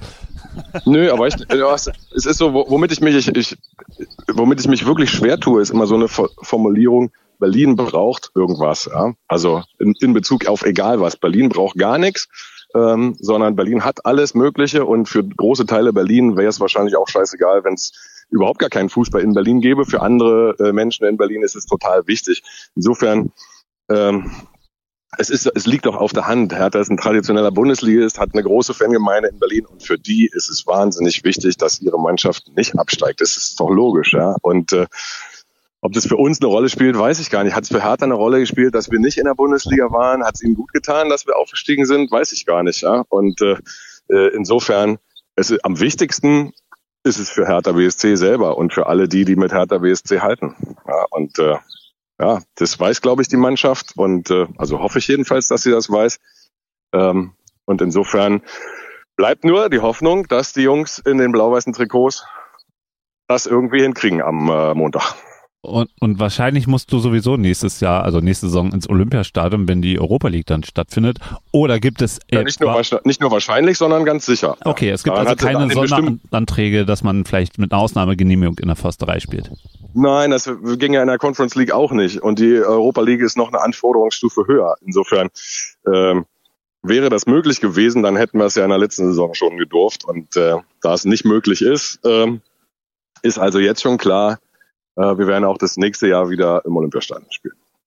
Du klingst extrem glücklich und zufrieden. Das ist doch schön so, oder? Da, absolut, das bin ich auch. Ähm, es, äh, es ist ja wirklich so, dass, dass man einfach sagen muss, äh, boah, wer hätte das für möglich gehalten, ja? Und äh, und äh, das genießen wir. Und ich habe es am, am letzten Spieltag den Leuten im Stadion auch gesagt. Ich glaube, es ist wichtig, diese Momente auch auch auch mitzunehmen, im Herzen zu behalten und äh, schlechte Zeiten kommen von ganz alleine immer irgendwo her und irgendwie, ja. Und äh, äh, da muss man sich wahrscheinlich keine Sorgen drum machen als, als Mensch. Äh, äh, schiefgehen tun Dinge auch mal. Ähm, aber sich dann dran zu erinnern an die Kraft und die und die Freude und und äh, und die Chancen, die äh, die man so hat, äh, das ist dann wichtig. Also mitnehmen, genießen, weiterarbeiten, äh, selbstbewusst, äh, aber fleißig bleiben, all diese Dinge, ja, weiter versuchen, sich, sich an den, in den Dingen zu verbessern, wo es Reserven gibt. Davon haben wir mehr als genug. Äh, ja, und dann gucken wir, wohin es uns trägt. Also wir werden jetzt hier gleich mal weiter unser, äh, unsere Grillparty weitermachen. Die beiden Jungs hier mit äh, echtem Fleisch, ich mit der berühmten veganen Wurst. Jawohl. Ähm, ja, äh, apropos, gibt's die denn endlich bald mal in der Försterei oder ist das Thema äh, schon gestorben?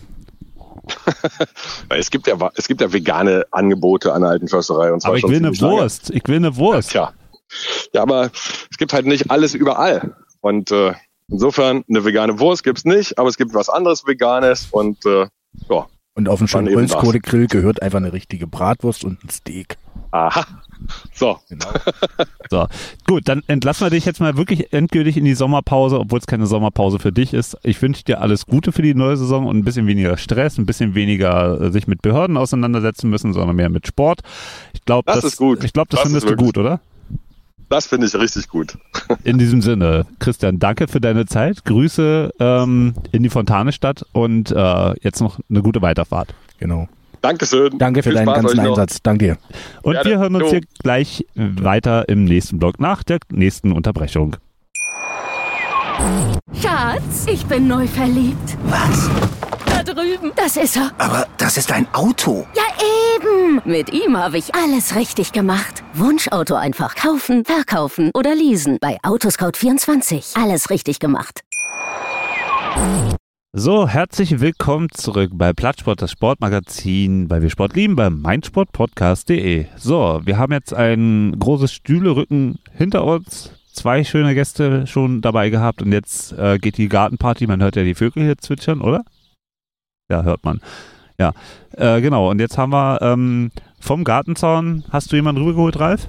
Genau. Was Das hat denn die Katze uns heute vor die Tür gelegt? Genau. Das Schöne ist in so einer Gartenanlage, es kommen ja immer mal Leute vorbei und in Oberschöneweide braucht man nicht fragen, da ist man nicht Hertaner, da ist man äh, Unioner und wir haben die Chance genutzt, Gartentor auf, reingeholt und haben jetzt einen neuen Gast und zwar, äh, jetzt wird's, jetzt wird's kurios, hier sitzt Rolf von Hertha, hier sitze ich, Ralf und da sitzt jetzt auch noch ein Ralf, der andere Gartennachbar. Hallo Ralf. Hallo Leute, am besten Ralf 23. Warum 23 später? Nee, jetzt. Wenn dann gleich. Ja. Meine Rückennummer, Ach so. die Ah. Verwandtschaft mit Felix. Okay, also du bist Ralf Groß, um genau zu sein. Aus Rostock Mhm. eingeflogen. Na, der zweite Teil ist jetzt künstlerisch zu betrachten. Ja, aber so gut. Genau, ist Garteneigentümer hier rechts von uns. Genau, wir sind hier ähm, auf dem Friedhof der Oh, jetzt, äh, jetzt wird's eng. Haushaltstiere. Jetzt- Ey. Da, gab es in der Musik gab's doch, äh, gab's doch äh, Klaus und Klaus. ja, und wir haben jetzt hier Ralf und Ralf. Und Rolf. Ja. Und- die drei R's. Und Icke. Icke und ihr. Ja, genau. Also wir haben jetzt auf jeden Fall ähm, äh, viel über Union Berlin geredet und äh, Ralf, nur äh, der, der Vollständigkeit halb, äh, halber, du hast ein Felix Groß-T-Shirt an und du bist äh, seit wann Unioner? Schwierige Frage, aber es ist die Saison gewesen, wo wir eigentlich gegen den Abstieg in der zweiten Liga gespielt haben. Das heißt, vor Urs seinem Erscheinen. Als er vom Himmel herabgefahren kam. Na, das war ja der erste Schachzug oder der erste Treffer von Olli Runert.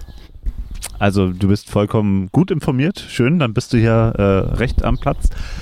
Genau, also wir ähm, haben jetzt viel über Union gesprochen und jetzt ähm, werden wir uns dem anderen Berliner Verein widmen und äh, am Ende haben wir uns nochmal ein kleines Zitat, äh, eine kleine äh, ja, ähm, Idee von Oliver Forster, der letzte Woche bei uns in der Radiosendung war, hier ähm, nochmal rausgepickt und werden darüber nochmal reden. Aber erstmal reden wir über Hertha. Und wir hatten das ja gerade mit Christian Arbeit, der sich nicht so richtig äh, mit Tipps äh, aus der Deckung locken lassen wollte, was man jetzt bei Hertha machen kann in der Relegation. So, Ralf, kannst du das vielleicht mal sagen? Was müssen wir jetzt der Hertha mitgeben, dass sie morgen das Spiel in Hamburg erfolgreich äh, gestalten kann?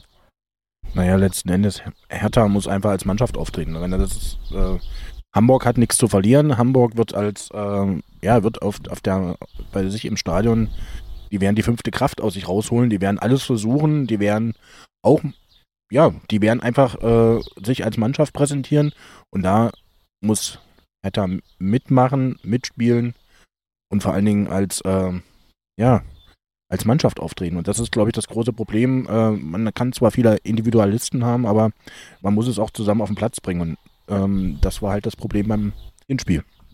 Rolf, die Saison fing ja auch nicht besonders gut bei Hertha an. Ähm, nimm uns doch noch mal ein bisschen mit auf diese, äh, auf eine Reise durch diese Saison, die jetzt morgen ein Ende finden wird mit dem Spiel in Hamburg. Ähm, Im Vergleich zur Union immer äh, hinterherhinkend. Union hat schon wieder eine super Saison gespielt. Ähm, aber wie waren deine Hoffnungen vor der Saison und was ist dann passiert? Also für, für mich ganz klar vor der Saison war der Punkt, dass ich gesagt habe, okay, ähm, Klassenerhalt, äh, alles schick. Ähm, mehr hätte ich gar nicht, gar nicht erwartet. Aber es kam jetzt halt irgendwie anders. Also die Saison lief halt irgendwie noch schlechter bisher, als die Saison davor äh, lief. Und die war ja schon nicht, nicht wirklich gut. Und für mich einer der Knackpunkte, dass ein paar Dada entlassen wurde an einer, an einer Stelle, wo man Tabellen 14. war, wo man stattdessen einen Typhoon Korkut geholt hat. Ähm Aber da möchte ich gleich mal fragen, ähm, ähm, war das nicht auch ein Fehler, weiterhin ein paar Dada ähm, die Mannschaft ähm, ähm, trainieren zu lassen, weil eigentlich war er auch nur interimsmäßig ins Amt gekommen in der Saison davor und hat dann halt hart in der Liga gehalten, hat dann eine schöne Zigarre, äh, Zigarre geraucht. Aber wäre das nicht der Moment gewesen zu sagen, komm, wir ähm, Full Stop und wir machen jetzt einen Neuanfang, so wie es andere Vereine auch immer wieder machen und dann frühzeitig einen Trainer suchen? Warum ging das nicht? Also warum das nicht ging, da müsste man dann wahrscheinlich Freddy Bobic anrufen und ihn fragen, äh, was, was los war äh, was da so seine, seine Entscheidungsgrundlage war. Ähm, klar ist natürlich eine Saisonpause genau der richtige Moment, um dann auch mal die, die Kräfte durchzuwechseln. Und jetzt hat sich Friede Bubic dagegen entschieden und hat gesagt, okay, wir machen mit Paul Dardai weiter. Und da muss er sich dann schon die Frage gefallen lassen, warum er dann an Padade erst festgehalten hat, um ihn dann in einer, sag ich mal, anständigen Position in einer, in einer Tabelle dann halt zu feuern. Und halt entsprechend dann zu ersetzen. Ähm, aber ich glaube, da kann, kann keiner von uns Freddy Bobic in, in, in den Kopf gucken. Aber es macht fundamental keinen Unterschied, ob wir Freddy Bobic als Sportdirektor haben oder vor Michael Preetz. Ähm, man hat das Gefühl, dieser Verein ist mit einem Fluch behaftet. Ähm, egal wer da. Trainerfluch. Trainerfluch, Sportdirektorfluch, ähm, Spielerfluch. Also ich meine, es gibt jetzt diesen netten jungen Herrn, Franzosen, der jetzt in Marseille spielt und in der Champions League nächstes Jahr spielen wird, Stammplatz bei Marseille und ähm, bei Hertha hat man ihn einfach gehen lassen letztes Jahr. Also ich hätte äh, Gandusi, glaube ich, schon äh, noch länger bei Hertha gesehen, aber auch, auch da wieder die Entscheidung der, der sportlichen Führung. Also das ist dann halt wirklich die Frage, was, was hat sich Freddy Bobic dabei gedacht? Und er muss sich an so einer Aktion natürlich messen lassen. Wobei man auch da ganz klar sagen muss, es ist jetzt halt seine, seine erste Saison. Also man hat ja auch davor Michael Preetz äh, lange Zeit äh, das Vertrauen geschenkt. Und dann bin ich schon der Meinung, sollte Friedi Bobic jetzt zumindest auch entsprechend äh, das Vertrauen bekommen. Also jetzt äh, nach einer Saison äh, dann auch zu sagen, ja gut, war alles scheiße, hätte ich für schwierig. Dafür hat man dann äh, bei, bei Michael Preetz dann entsprechend auch länger sich ähm, das angeguckt. Hat man bei Hertha zu viel erwartet mit der Ankunft von Freddy Bobic, weil er in den ganzen Stationen vorher, gerade auch in Frankfurt, noch eine sehr, sehr gute Leistung abgeliefert hat? Na gut, also Station davor war, wenn ich das richtig im Kopf habe, Stuttgart und da lief das ja auch so mäßig. Wahrscheinlich hat man sich halt schon die, die Frei, äh, Freiburg, schon die Frankfurt-Leistung äh, von, von Friedi Bovic erwartet und vielleicht hat man zu viel erwartet, aber wie gesagt, eine Saison ist halt schwierig, da jetzt auch, auch alles draus zu sehen und zu sagen, okay, das ist jetzt irgendwie das, das Bild, was wir, was wir haben.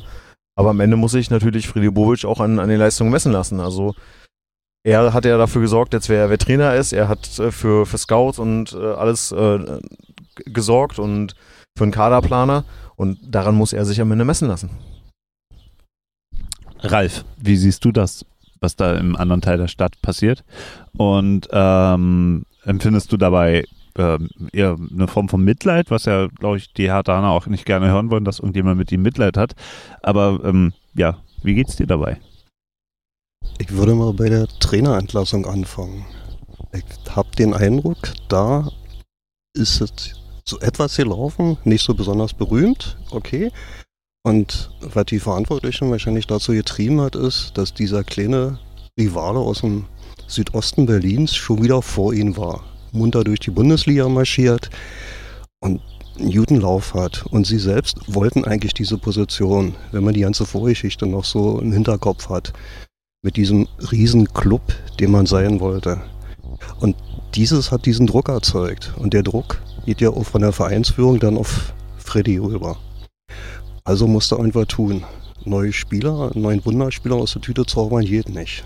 Und was machen die Vereine in solchen Situationen? Trainer raus.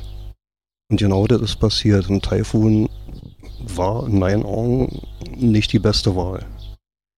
Man hätte, wenn man unbedingt, ich sag mal so, Bruno Labbadia ist einer, der mit Hertha eigentlich noch die besten Dinger hingekriegt hat.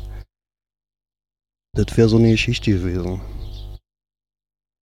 Was gehen könnte. Also man müsste vielleicht ein bisschen anderen Trainer. Also es war nicht die beste Wahl. Es war auch irgendwie so eine bisschen wie eine Notlösung. Du meinst, äh, Hertha hätte an äh, Labadia festhalten sollen? Ja. Das ist einer, wo mit dem, was alles da war, der da doch recht viel rausgeholt hat. Da waren ja auch ganz gute Spieler, da waren sie deutlich besser und Abstiegsgefahr gab es bei ihm eigentlich nicht. In dem Sinne. Und was ist der Faktor Windhorst bei dieser ganzen Krise? So aus meiner Sicht ähm, ist Lars Windhorst aktuell Brandbeschleuniger. Heißt, ähm, er meldet sich zu Wort und, ähm, sag ich mal, reißt jetzt auch gerade ganz, ganz viel ein. Und er täte aus meiner Sicht äh, gut, äh, sich da, sag ich mal, aus diesem sportlichen Lang einfach auch rauszuhalten, weil er immer wieder zeigt, dass er davon gar keine Ahnung hat. Na gut, jetzt könnte man ketzerisch sein nach dem Motto, naja, das Geld nehmt er, aber äh, Einfluss nehmen darf er nicht. Ähm, ich sag mal so, er hat, keine Ahnung, 400 Millionen da investiert, dass er dann noch gewisse Ansprüche stellt, kann ich mir durchaus vorstellen. Und sicherlich auch ein Stück weit legitim, ähm, aber das ist ja dieses Grundproblem, das, was wir gerade haben. Wir haben es ja gestern Abend schon wieder gesehen, dass das Thema Investoren äh, im deutschen Fußball noch lange nicht ausgestanden ist und wahrscheinlich nochmal zur Hochform auflaufen wird. Also ich gebe die Frage an der Stelle zurück, wenn jemand bei Union jetzt äh, 375 Millionen Euro investiert, würden dann die Vereinsmitglieder sagen, ja, der muss jetzt was zu sagen haben, oder würden die Vereinsmitglieder bei Union genauso sagen, nee, der soll uns hier bitte nicht ins Sportliche reinreden? Na gut, die Frage stellt sich bei Union nicht, weil äh, die Mannschaft Bestandteil des Vereins ist. Das ist ja bei Hertha durch die Ausgliederung in die KGAR, keine Ahnung auf was. Äh, wenn du dir einen Investor reinholst, heißt, sagt das Wort Investor ja auch schon von vornherein, er will was für sein Invest haben. Und wenn er nach drei Jahren nachfragt, Leute, was ist aus meinem Invest, Invest geworden? Äh, denke ich, ist es durchaus legitim, dass er gewisse Ansprüche äh, für sein Geld stellen kann, im Rahmen der gesetzlichen Möglichkeiten und der Möglichkeiten, die er hat, innerhalb der Position, wo er ist, auch mitzureden. Na, grundsätzlich hat er Anteile an der KGAA erworben, aber ähm, die Entscheidungsgewalt liegt halt tatsächlich beim, beim EV. Und damit hat er zwar die Möglichkeit, irgendwie seine Meinung grundsätzlich zu äußern, aber die Macht hat er trotzdem nicht. Ein äh, grundsätzliches Problem scheint ja auch der Präsident zu sein. Ähm, über der Ostkurve hängt so ein ähm, Banner, ein riesengroßes ähm, Windhorst und Gegenbauer raus. Also ist das die Lösung? Ich glaube, vielleicht wäre das tatsächlich die Rettung für diesen Verein, dass, tatsächlich, dass da äh, komplett neue Leute an, an die Schalthebe rankommen. Ähm, siehe Schalke, da ist ja auch äh, gerade Wind of Change in, in verschiedenen Belangen. Und äh, der sportlichen Leistung hat es ja zumindest in der zweiten Liga eher gut getan. Ähm, ich fand beim Derby, da hatte ja die Fanschaft von Hertha so ein Riesenplakat, so unter dem Motto, wir sind die Einzigsten in Berlin, wir sind die Größten in Berlin. Und dann standen da in so einer kleinen Ecke zwei Jungs, die hatten so ein ganz schlichtes, blaues Transparent mit weißer Schrift. Mehr Fußball, weniger Kommerz wenn sich die Verantwortlichen von Hertha dieses Mal reinziehen und nicht diesen Größenwahn, würde es viel besser laufen. Die Platz 1 Nummer in Berlin, den Stadtmeister, muss man sich jedes Mal neu erkämpfen. Den hat man nicht, weil man ist ja schon immer das gewesen. Und das ist so der Punkt, wo Hertha ganz schön mit zu kämpfen hat. Sie sind es einfach nicht gewohnt, dass da jetzt was da ist, was besser ist als sie. Kann ja nicht sein. Wir sind die Größten. Da müssen sie, da müssen sie von runterkommen von dem Pferdchen. Redaktioneller Beitrag äh, der Union Ultras an dieser Stelle hier bei uns in der Sendung. Ähm, ja, aber tatsächlich ist es, es führt, glaube ich, auch am Thema äh, meiner Meinung nach total vorbei, äh, wenn man, wenn man immer Union und Hertha gegeneinander stellt, wenn wir über die Probleme von Hertha sprechen. Ähm, weil, weil die Probleme hätte Hertha auch, wenn, wenn Union jetzt äh, wieder in Finkenkrug, äh, Falkenberg oder wie das da heißt, irgendwie spielen würde. Richtig, aber die Ansprüche werden nicht wahrscheinlich nicht so hoch. Also jetzt ist man ja getrieben durch Union zu sagen, äh, dadurch, dass man ja jahrelang die Nummer eins war, will man natürlich auch zukünftig Nummer eins bleiben. Das heißt, der Anspruch, besser zu sein als der Rivale aus dem Südosten, der ist natürlich vorhanden und den kannst du ja auch nicht wegdiskutieren. Aber sollte da. man, sollte man das wirklich als Anspruch, also als, also sollte das die Antriebswelle ja, sein für, für seine eigenen äh, sportlichen wie wirtschaftlichen Le äh, Leistungen? Ich glaube nicht. Na, Also bei, da, der, bei, bei, der, äh, bei, bei, den, bei den, in den Leitungspositionen sicherlich nicht, aber für viele Fans ist das der Ansporn schlechthin. Okay, äh, ja, wie gesagt, Fans ist ja das eine, aber warum läuft sportlich so schlecht? Und se selbst wenn Hertha äh, 17. wird die Nummer 1 in Berlin ist und, und Union wäre die Nummer 2, Berlin auf Platz 18, wären sie auf dem Abstiegsplatz. Also das Problem von Hertha ist ja, dass sie eigentlich von ihrer von ihrem Umfeld, von der wirtschaftlichen Potenz, die da jetzt auch seit ein paar Jahren drin ist, eigentlich in eine andere Tabellenregion gehört, wo Union gerade ist. Das finde ich das Einzige, wo man da mal über Union sprechen kann. Aber ähm, grundsätzlich ist es für mich nicht erklärbar, warum in diesem Verein das nicht funktioniert. Äh, das Potenzial, was man da hat, weil da gehen auch viele Leute zu den Spielen hin. Ähm, plus äh, das Geld, was man hat, plus die Trainer, die man, der Sportdirektor, also eigentlich, äh, ich kann es mir nicht erklären. Ich kann es mir einfach nicht erklären. Also ich glaube tatsächlich, dass die Probleme vielfältig sind und dass man tatsächlich verschiedene Stellen hat, an äh, denen man tatsächlich ansetzen muss. Und vielleicht fängt das auch beim, beim Präsidenten an ähm, und, und zieht sich halt durch die, durch die Ebenen durch. Und gerade nach dieser Saison muss man sicherlich alles auf den Prüfstand stellen. Was dabei rauskommt, äh, ist dann natürlich immer noch mal die Frage, aber man muss am Ende für das Wohl des Vereins arbeiten. Das muss das zentrale Ziel sein und dem muss man alles unterordnen. Egal jetzt äh, Präsident, äh, Vereinsmitarbeiter, Fans, Mitglieder, Ultras. Das muss das Ziel sein. Da muss man dann wirklich dem Wohl des Vereins alles unterordnen. Also ich würde jetzt an, die, an dieser Stelle auch lieb, liebend gerne über sportliche Erfolge reden, weil ehrlich gesagt bin ich auch müde, immer über die, über die ganzen Problemchen von Hertha zu reden. Ähm, aber ja, also Ziel von Hertha muss sein, dass wir hier an dieser Stelle in einem Jahr über schöne Dinge sprechen. Und das ist das Einzige, was zählt. Dieser Podcast.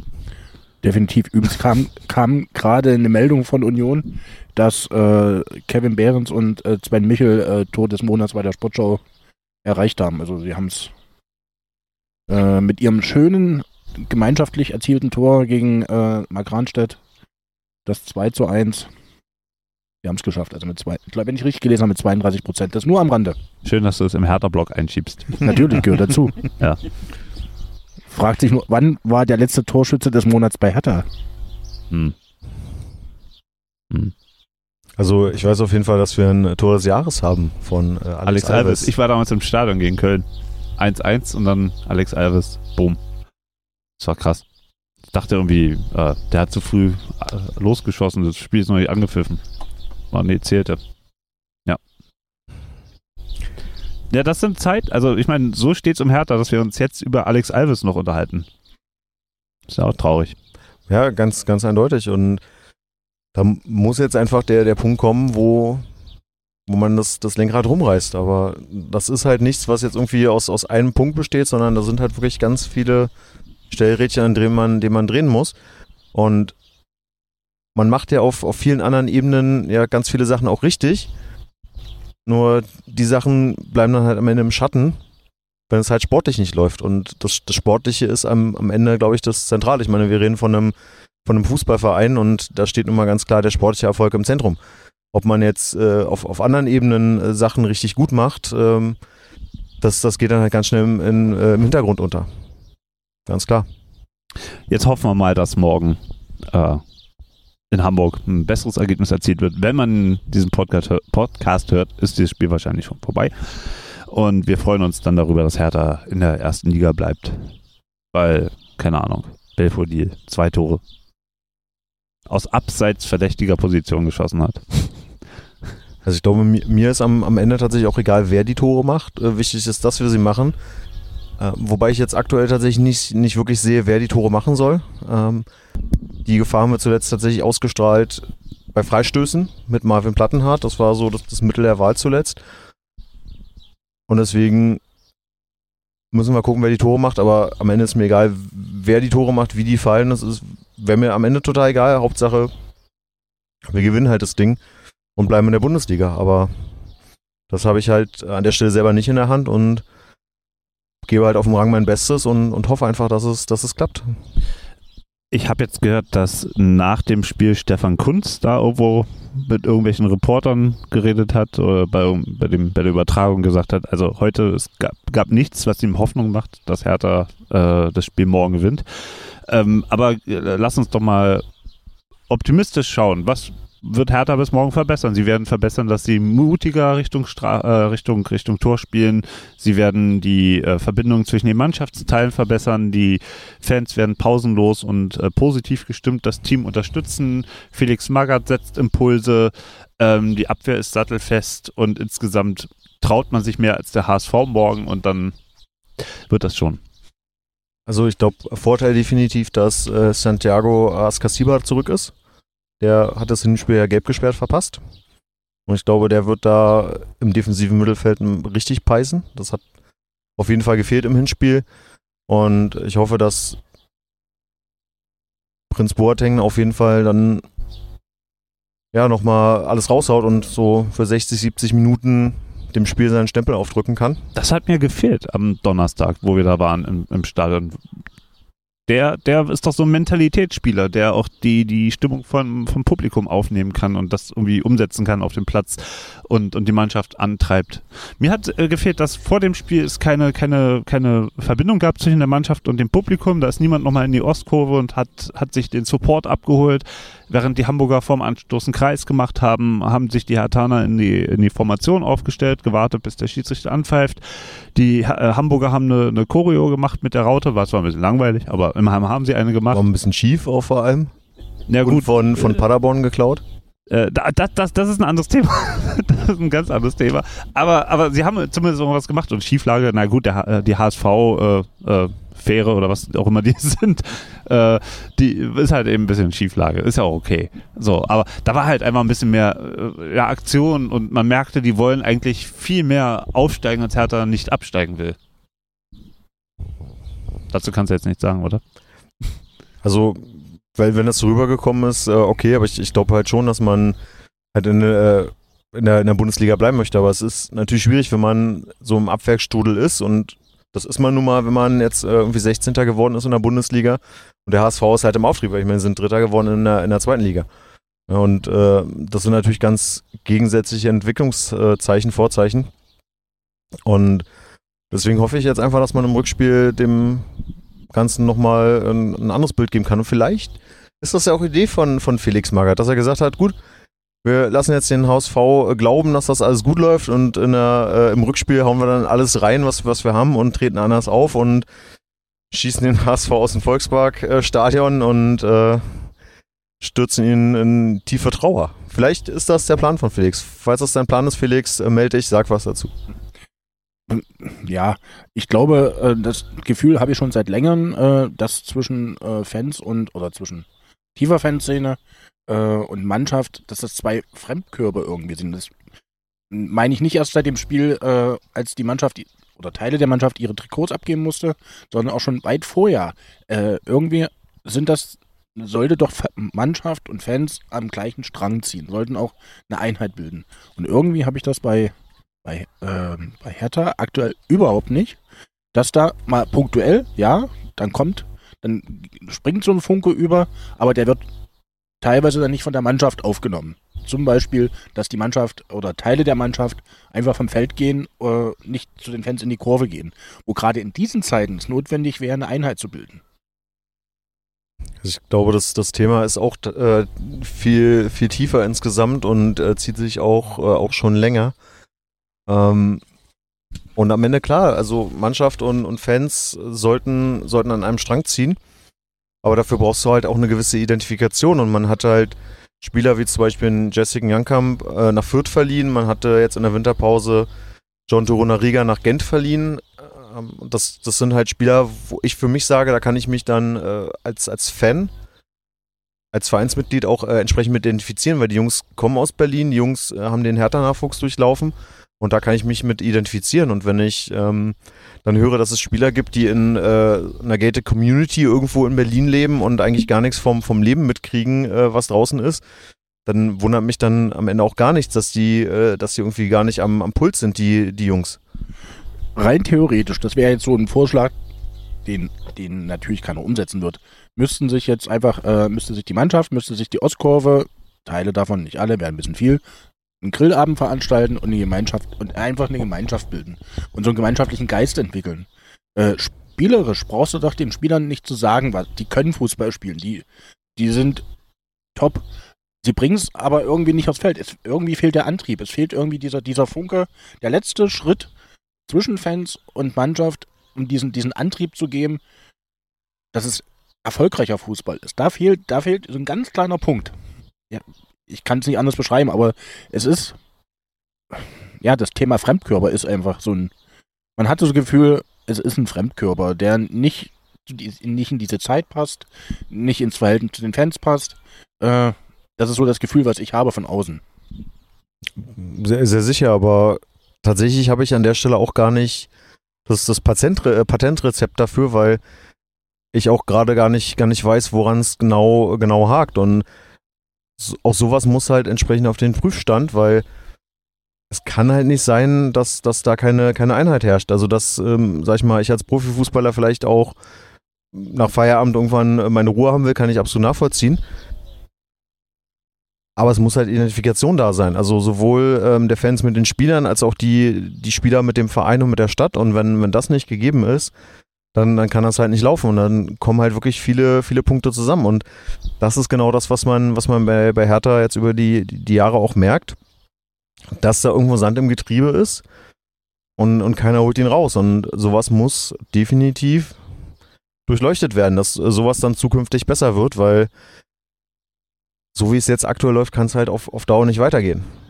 Ja, ich denke, es ist eine, es ist eine Gemeinschaft vieler, vieler, vieler ganz kleiner Punkte, die in der Summe das bringen, was es jetzt gerade auf, was gerade auf dem Feld steht. Also ein anderes Beispiel jetzt bei, zum Beispiel Niklas Stark, der ja den Verein jetzt verlassen wird oder und verlassen hat. Äh, naja, nee, er ist ja noch da, aber äh, zur nächsten Saison ist er nicht mehr. Also letzte Woche Donnerstag wirkte er so, als wäre er schon weg. Ja, aber er wird ja noch nicht mal verabschiedet. Also er steht da am, am Spielfeldrand. Äh, du bist im letzten Heimspiel der Saison. Gut, Relegation gibt es ja jetzt. Gab es ja jetzt nochmal. Aber am offiziell letzten Spieltag kann man doch so einen Mann dann offiziell auch verabschieden. Ich meine, der ist ja nun nicht erst letztes Jahr gekommen. Also mein Stand ist, dass äh, sich da Geschäftsführung Sport und Niklas Stark entsprechend äh, darauf geeinigt haben, das halt nicht zu machen. Vielleicht jetzt auch einfach wegen der, wegen der sportlichen Situation und der, der ganzen Rahmenbedingungen. Ähm, aber ja, klar, auch das ist natürlich dann nach außen kommunikativ wieder sehr ungünstig gelöst und äh, ist halt wieder Wasser auf die Mühlen derer, die, die halt sagen, da, da stimmt was nicht und das, und das geht nicht. Und da muss Hertha auch nach, nach außen ganz klar auch, auch kommunizieren und das, das anders machen und äh, da zeigen, warum das so ist und, und dass es so ist und es nicht einfach alles so stillschweigend äh, hinzustellen. Weil das lässt dann Tür und Tor offen für, für Mutmaßungen und äh, das macht dann Hertha entsprechend wieder angreifbar, wie man jetzt gerade sieht. Ja, ich esse gerade ein Stück Kuchen dazu. Ähm, also, wie gesagt, wir machen ja hier Gartenparty noch, ne? Genau, wir sind noch beim Essen. Mhm. soll man ja nicht machen, ne? Also, Essen. Ja, da, man soll dazu noch was trinken. Prost. Ja, also ich habe mal gelesen in der Kritik, man soll nicht essen und dabei reden. Also, ich achte natürlich auch darauf, was unsere Hörerinnen und Hörer sagen. Wir nehmen uns dem an. Ja, aber ähm, mache ich auch nicht mehr. Verspreche ich. Ab jetzt. Ja. Abgleich, ja.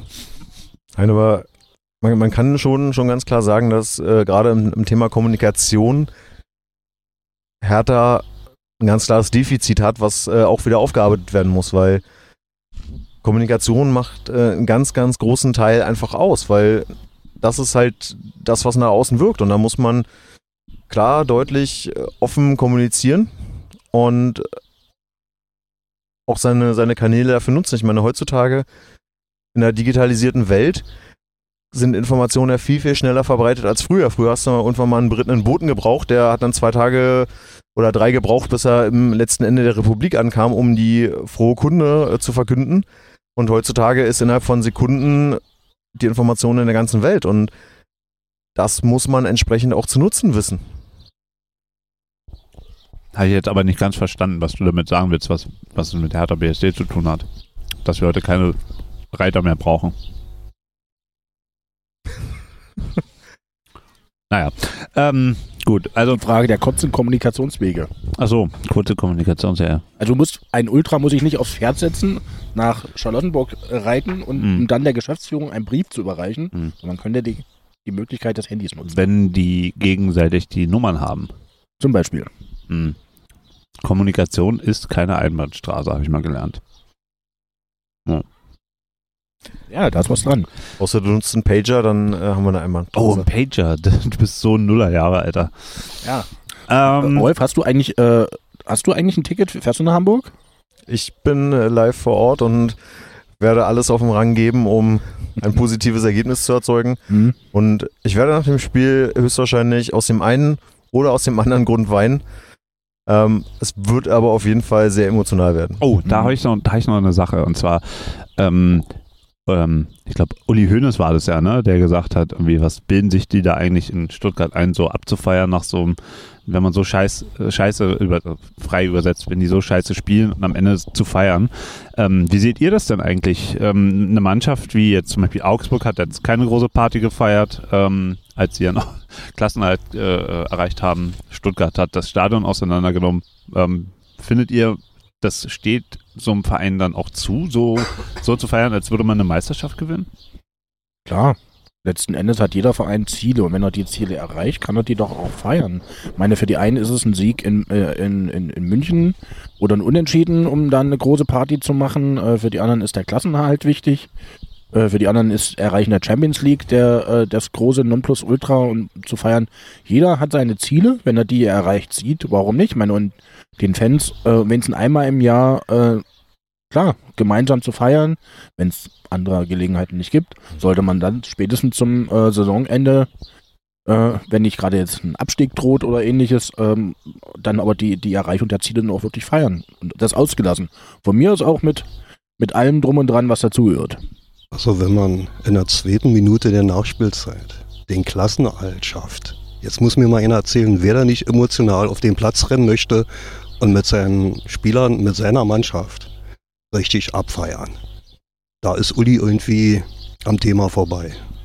Ich, ich glaube, das, das kennt Uli Hoeneß auch einfach äh, nicht mehr. Also ich glaube, so eine entscheidenden Spiele und äh, der, der Druck und die Emotionen, die sich dann ihren Laufbahn, das, das kennt er einfach in der Form nicht mehr. Also jetzt Meisterschaft in München zum Beispiel ist ja mittlerweile schon, schon normal. Also wer, wer freut sich denn in München noch? Also So schon gehen ja die. Leute dann irgendwie ähm, mit Abpfiff, äh, wo die Meisterschale überreicht wird, trotzdem nach Hause und ähm, auf dem, wer ist das, Mariannenplatz, Marienplatz, wer ist das Ding in München? Marienplatz, ja. Marienplatz.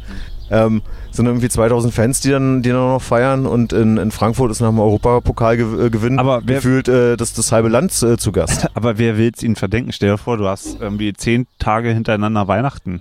Äh, dann freust du dich am zehnten Tag auch nicht mehr über die gleichen Geschenke. Und, und genau deswegen äh, ist Uli Hoeneß, glaube ich, schon äh, der, der Falsche, um sowas einzuschätzen. Und so, so, so schlimm wie das, das für, für Hertha ist, dass Stuttgart halt irgendwie in letzter Sekunde den Klassenhalt äh, sicher, sicher gemacht hat, so, so nachvollziehbar ist es für mich persönlich. Also klar, wenn ich jetzt so knapp äh, sowas erreiche, ne, na, natürlich bin ich dann heller auf. Und ich meine, wie war das in, in Frankreich? Äh, wo, wo ist Oh dann ja. der Ausgleich gefallen, irgendwie in der, in der Nachspielzeit? Also, ja, aber die haben ja was gewonnen. Also das Ding ist halt, äh, also ich bin so ein bisschen aber schon, also ich frage mich natürlich, warum Uli Hoeneß über Stuttgart redet, wenn äh, das ist ja überhaupt nicht sein, sein Gewässer. Ja. Aber ich kann schon verstehen, dass er sagt, ja, was, was feiern die denn da eigentlich? Die sollten erleichtert sein vielleicht, dass die Saison äh, nicht im Abstieg gemündet ist. Aber ähm, sie haben ja nichts gewonnen. Sie haben ja nur was erhalten. Doch, Und, sie haben gewonnen. was denn? Ja, sie haben die Zugehörigkeit in dieser Liga durchaus wieder gewonnen. erhalten, aber sie sind nicht aufgestiegen. Oder wie jetzt Marseille drauf spielt der Rolf gerade an, die ja gestern äh, das Stadion auseinandergenommen haben, als in Lens der Ausgleich gegen Monaco gefallen ist und damit war Marseille für die Champions League qualifiziert. Also sie haben ja dadurch was gewonnen, sie haben ja was erreicht. Ja, aber ich glaube, wenn man jetzt sagt, äh, Stuttgart hat sein Ziel erreicht, die Klasse zu halten, das feiert man. Naja, welche Ziele hatten denn dann eigentlich die Augsburger, die einen Platz darüber mit nur einem Punkt mehr oder so äh, nicht, nicht die Hütte abgerissen haben? Was Aber- hatten die denn für Ziele? Aber, aber da ist ja, ist ja ganz klar, dass für, für Augsburg schon, schon länger klar war, dass die Klasse gehalten ist. Und bei, bei Stuttgart war das halt wirklich so ein Last-Minute, Kopf-an-Kopf-Rennen und da steckt halt äh, eine ganz andere Brisanz und äh, tatsächlich äh, Emotionalität hinter. Also Ich finde, das Thema Platzstürme hat einfach jetzt in letzter Zeit so eine inflationäre äh, Mehrung äh, erfahren. Also das fing ja, glaube ich, mit Union an, dass da seit Jahrzehnten mal wieder äh, Leute äh, begeistert auf den Platz gestürmt sind. Nee, wobei 2012 hier Düsseldorf. Aber jetzt gerade ist es halt das war einfach nicht so. begeistert. Also zumindest zum Teil nicht. Nee, das war Ja, genau. nicht die Begeisterung. Nee, nicht nur. Aber wobei, das waren ja die Düsseldorfer, die auf den Platz gerannt sind damals. Möchte ich nur mal festhalten. Aber jetzt gerade wirkt so inflationär. Jeder, der irgendwie einen Unentschieden zum Klassenerhalt macht, äh, äh, stürmt den Platz. Das ist jetzt auch nicht so. Also so bei Frankfurt kann ich es verstehen. Die kommen ins Finale rein und, und ticken durch, dass sie endlich dieses Ziel, worauf sie jahrelang hingearbeitet haben, erreicht haben. Ich kann das schon nachvollziehen. Fußball heißt Euphorie. Fußball ist, äh, ist Aufregung pur. Und wenn dann am Ende steht, dass du da bist, wo du jetzt stehst, dann und der, der, der Rasen unten ist der heilige Rasen, dann willst du den auch. Ja, dann, dann willst du auf diesen Rasen gehen und willst den. Aber du hast es ja gerade gesagt, holen. Ralf. Fußball ist Euphorie pur, aber Ja, der Fußball war in Stuttgart, der Fußball in Stuttgart war in der vergangenen Saison nicht Euphorie pur. Nee, aber die Fans sind doch euphorisch. Ich meine, die, die stehen hinter ihrer Mannschaft, die, die peitschen sie nach vorne. Dann kann ich denen doch zugestehen, am Jahresende, beziehungsweise am Saisonende, dann auch äh, mit der Mannschaft zu feiern. Meine, die Frage ist, in welchen Ausmaßen. Ich meine, das in Köln, äh, ja, wo Jonas Hector nicht wirklich äh, erfreut war, mit feiern zu wollen. Oder in Stuttgart, als man dem Kapitän da, die, als er so ein Idiot äh, äh, dem Kapitän die Armbinde abgerissen hat äh, und sie jetzt bei äh, bei eBay oder bei sonst wo für viel Geld ver äh, verkauft. Äh, das sind Sachen, die muss man unterbinden. Äh, aber letzten Endes ist es doch schön, wenn die Fans mit, den, mit der Mannschaft feiern können. Wie würdest du denn unterbinden, dass der da eine Binde verkauft? Wie würdest du das machen? Naja, du musst ein Exempel statuieren. Letzten Endes siehst du doch, wer das ist. Wer also das doch verkauft. berittene Polizei. Zu den. Fällen nach Hause. Nö. Gib mal den Computer hier. Er, Lass ihn doch das versteigern. Erster Lass lass ihn das doch versteigern. Und wenn er genügend Geld hat, er muss es spenden, kriegt ein zeitweiliges Stadionverbot, dass, es- dass sowas nicht nochmal vorkommt. Ich meine, das ist Respekt gegenüber dem Spieler und den hat er nicht gezeigt. Hm. Ja, da hast du natürlich recht. Aber das ist tatsächlich auch eine Sache bei diesen, bei diesen Platzstürmen. Ähm, in England ist es jetzt ja zum Beispiel auch passiert, dass da Fans auf den Platz gestürmt sind und äh, Patrick heißt er, ne? Patrick Vera. Ähm, dann entsprechend äh, beleidigt haben. Also er hat dann, der Typ hat auch tatsächlich ein Video davon aufgenommen und hat äh, Patrick Vera einen Stinkefinger gezeigt, äh, dass er dann als, als Trainer in dem Moment dann auch sagt, so, pass auf Junge, das ist zu viel, das, äh, das ist jetzt hier nicht in Ordnung, kann ich absolut nachvollziehen. Also ähm, ist ja schön, dass ihr auf dem Platz stirbt, Leute, aber äh, erstens lasst den Gegner in Ruhe, also respektiert das und vor allem lasst auch eure eigenen Spieler in dem Moment äh, insoweit in Ruhe, beziehungsweise geht halt entsprechend respektvoll mit denen um. Weil nicht ihr habt da irgendwie gerade das Spiel gewonnen, sondern die Jungs auf dem Rasen. Also gebt denen dann äh, entsprechend auch den Respekt, den die Leute verdient haben. Genau, und wenn es keinen Platzsturm geben würde, gäbe es mein Stückchen Rasen davon auch nicht. Das hier Genau. vorne, diese, diese etwa 10 Quadratmeter große Fläche, meinst du die? Ja, Das, klar, was besonders grün ist. das, was besonders grün ist, genau. Ja. Gut, ja. Auch, auch, auch das äh, ist, ist halt auch dann äh, schwierig, wenn man irgendwie gefühlt das halbe Stadion auseinander nimmt und äh, vielleicht auch noch das halbe Tor mitnimmt. Ne? Also, Oder Werbebanden. Wie, ähm, wo waren ne?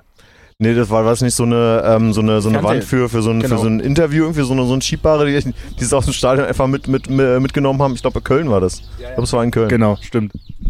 Aber das ist ja schon wieder herrlich verrückt. Also so übertrieben, ja. Finde ich gut. Und übrigens in, in Stuttgart waren auch nicht alle euphorisch. Ich erinnere an den Herrn, der meinte, na, dann steigen wir halt nächstes Jahr ab. ja, das war schön. Ah, ich drücke VW. Ja, ich steige mal halt nächstes Jahr ab. Super, super. Der hätte eigentlich hier den Besuch von dem Spieler bekommen müssen und nicht die Dame. Bloß weil die sich so aufgeregt hat. Er war viel cooler. Aber vielleicht war er von den Kickers. Wer weiß. Gut, ich würde jetzt sagen, das Thema Platzsturm äh, und Hertha BSC beenden wir jetzt mal. Wir machen jetzt noch mal eine kurze Pause und dann äh, reden wir über die Olli Forster Genau. Idee. Dann machen wir erstmal den Platzsturm hier. Ja, über deinen Rasen einmal. Ja. Definitiv. Machen wir das wie hier ähm, ähm, Oliver Ge äh, Glasner, ne? So mit Bauch vorweg. Ja, natürlich. Du machst vor, ja, und, und Ja. wir stehen Spalier. Sehr gut. Platzsturm, das äh, Platzmagazin. Das ist unser Plattsturm-Podcast bei meinem Plattsturmpodcast.de. Ja. Okay, wir machen kurze Pause. Geht gleich wieder weiter. Schatz, ich bin neu verliebt. Was? Da drüben. Das ist er. Aber das ist ein Auto. Ja, eben. Mit ihm habe ich alles richtig gemacht. Wunschauto einfach kaufen, verkaufen oder leasen. Bei Autoscout24. Alles richtig gemacht. In rund 40 Folgen habt ihr mich jetzt schon sagen hören, I want to tell you about the Beatles. Ich habe euch die Geschichten zu ihren Alben und ihren Songs erzählt, euch ihre wichtigsten Wegbegleiter und Vertraute vorgestellt und natürlich die Orte, die für die Bandgeschichte eine wichtige Rolle spielten. Habt ihr die drei bisherigen Staffeln schon durchgehört? Nein? Na, worauf wartet ihr dann noch? Rein in den Podcatcher eurer Wahl und einfach mal losgehört. Und folgt gerne auch unserem Instagram-Kanal iwtty-Beatles Podcast. So, da sind wir wieder.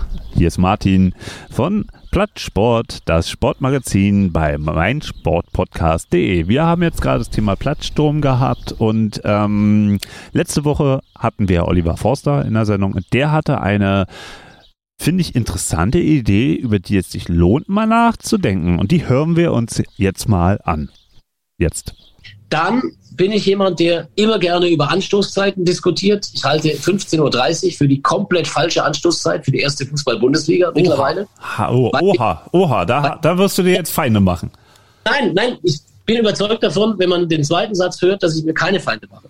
Äh, wir haben eine komplett veränderte äh, äh, gesellschaftliche Situation. 15.30 ist entstanden, äh, als die Ladenöffnungszeiten Samstag 13 Uhr waren, da waren die Läden zu, danach konnte man sich, was weiß ich, welchen Dingen widmen, auch den Fußball. Heute ist es so, dass die Fußgängerzonen voll sind am Nachmittag, ganz viele potenzielle Männer und Frauen, die vielleicht auch gerne zum Fußball gehen würden, können das nicht, weil sie mit den Familien noch einkaufen müssen, etc., etc. Aber das ist nur ein Aspekt. Der viel wichtigere Aspekt ist, dass wir eine erste Liga haben, eine zweite Liga haben und eine dritte Liga haben. Und man muss doch einmal überlegen, wie kann man es hinkriegen, dass man solche irrsinnigen Anstoßzeiten wie samstags 13 Uhr für die zweite Liga, und da sind eben ganz viele Traditionsvereine unterwegs, wie man die äh, ein bisschen abfedern kann. Und deswegen würde ich dafür plädieren, dass man das etwas anders macht, dass man die Bundesliga, ich lege mich jetzt nicht auf eine halbe Stunde hin oder her, zwischen 17 und 18 Uhr anpfeift. Die zweite Liga eben um 15 Uhr und der dritten Liga einen Slot gibt, der möglicherweise dann am Sonntagnachmittag stattfinden kann, sodass diese Ligen auch zu einer für die Fans kommoden Anstoßzeit stattfinden können. Das wäre mein Ansatz. Es wäre fernsehtechnisch besser zu vermarkten. Auch das kommt noch dazu. Gar keine Frage. Deswegen bin ich ein ein, ein, ein Mensch, der sich über solche Sachen unglaublich viele Gedanken. So, also das war jetzt Olli Forster. Liebe Grüße nochmal, Olli, war schön mit dir letzte Woche. Und jetzt reden wir mal darüber, was du vorgeschlagen hast, Ralf. Ähm, du bist ja auch genauso wie Ralf und Rolf. Ihr seid ja alle regelmäßige Stadiongänger. Und ähm, was hältst du denn von den Ideen? Ich finde, ein entscheidender Punkt, äh, den hat er angesprochen, äh, abgesehen jetzt von der Uhrzeit. Uhrzeit sei mal dahingestellt, da muss man kann man ja in Ruhe drüber nachdenken. Aber ein entscheidender Punkt, den hat er genannt.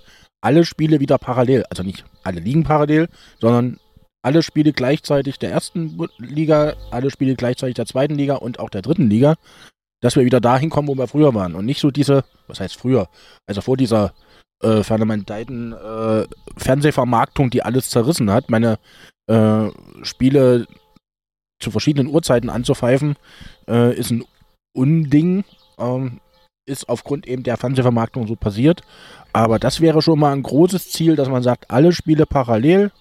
Meine, es gab doch jetzt in den bei, äh, am letzten Spieltag, haben viele gesagt, wie geil ist das, dass alle Spiele parallel stattfinden. Äh, da ist Spannung da.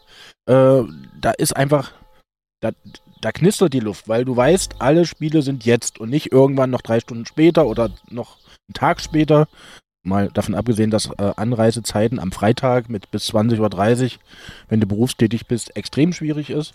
Also warum nicht mal drüber nachdenken, diese heilige Kuh, die bis jetzt existiert durch die Fernsehvermarkter, zu sagen, warum gehen wir es nicht an und versuchen wieder äh, den Anpfiff für alle auf dem Platz gleichzeitig zu haben.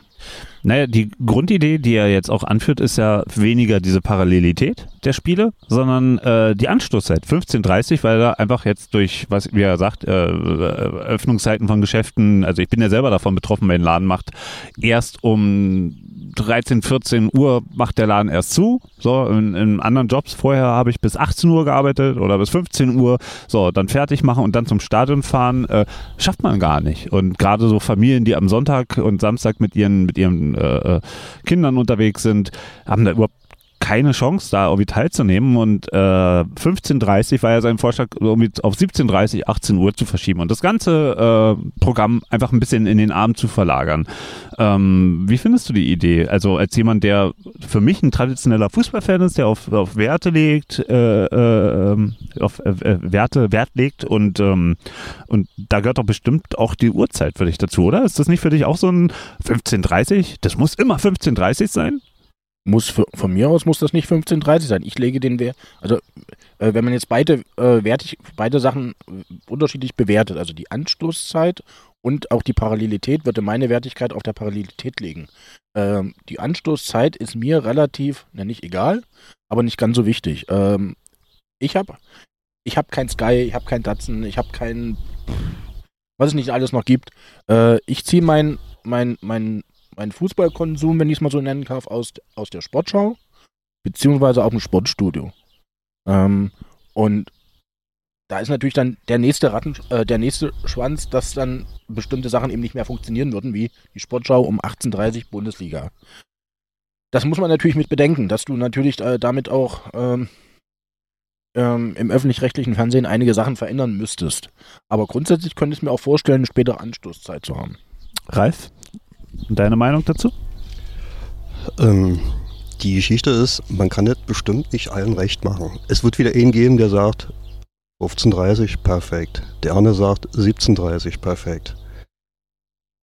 Was Ralf sagte, äh, alle Mannschaften in einer Liga spielen zur gleichen Zeit, bin ich voll dafür. Aber was gewinnt der Fußball mit dieser Parallelität. Weil ich meine, ich verstehe es an den letzten zwei Spieltagen das zu machen. Das war auch dieses Jahr, äh, dieses Jahr so in der Saison, dass am vorletzten Spieltag immer noch diese äh, Verschiebung war am Sonntag. Das war jetzt auch das erste Mal, glaube ich, oder war es letztes Jahr das erste Mal. Fand ich auch nicht okay, weil dadurch hatten die, die Bayern auch gegen Stuttgart äh, ja, haben sie gesehen, wie sie spielen können. Die Stuttgart wussten, naja, wir müssen uns ein bisschen mehr ins Zeug legen.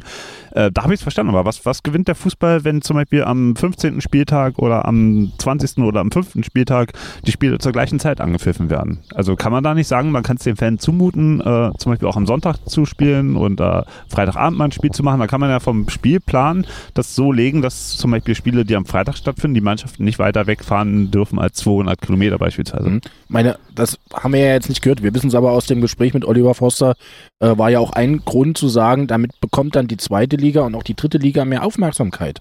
Weil wenn du keine Spiele mehr der ersten Liga hast, äh, können sich mehr, und ich wär, bin beispielsweise auch jemand, der gerne Fußball guckt und würde sich auch gerne äh, die dritte Liga mal angucken. Oder wenn ihr zum Beispiel Tag der Amateure, äh, was die ARD bringt, wo sie dann praktisch in jedes Stadion gehen äh, mit einer Konferenz, finde ich genial. Ich würde mir viel lieber mal auch die dritte oder die zweite Liga angucken, äh, aber immer hast du irgendwelche Spiele, die parallel sind oder die, wo irgendwas dazwischen kommt. Aber wenn man weiß, man hat Samstag die, die erste Bundesliga, man hat Sonntag, keine Ahnung, zur Mittagszeit äh, die zweite und dann die dritte Liga, dann hat man auch mehr Aufmerksamkeit auf den einzelnen Ligen. Man kann, es gibt sicherlich viel Potenzial auch für die zweite und dritte Liga. Definitiv. Okay, aber was, was gewinnt der Fußball mit, äh, mit einer mit parallelen Spielen, wenn alle zur selben an, äh, Zeit anfangen am Samstag zu einer bestimmten Uhrzeit, jetzt egal welche? Äh, was gewinnt der Fußball da, damit? Ähm, ich, ich glaube, dass die Frage weniger sein sollte, was der Fußball damit gewinnt oder gegebenenfalls auch verliert, sondern für, für wen das eigentlich gedacht ist, weil die Leute, die, die auswärts fahren, für die ist es definitiv deutlich besser, wenn, wenn die Spiele alle gleichzeitig stattfinden. Für den Fernsehzuschauer ist es sicherlich besser, wenn alles nacheinander stattfindet, weil dann kann man zur Not alles halt äh, einzeln hintereinander wegsehen. Und es ist wahrscheinlich auch für die, für die Vermarktung viel, viel besser, wenn alles einzeln liegt. Also die Frage ist ja, wen möchte man ansprechen? Ähm, wer, wer soll äh, Entscheidungen treffen oder wem, wem bringt das am Ende jedenfalls halt auch Geld? Also das ist, glaube ich, die Frage, die man, die man da stellen muss. Und man sieht das ja zum Beispiel in, in Spanien oder auch in, in England.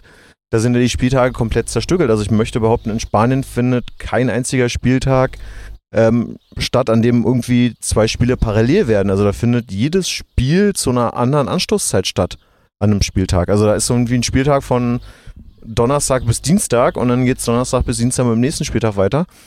Ähm, und das finde ich persönlich jetzt halt nicht, äh, nicht attraktiv. Also für mich geht da, geht da auch der, der Charakter einfach des, des Fußballs verloren.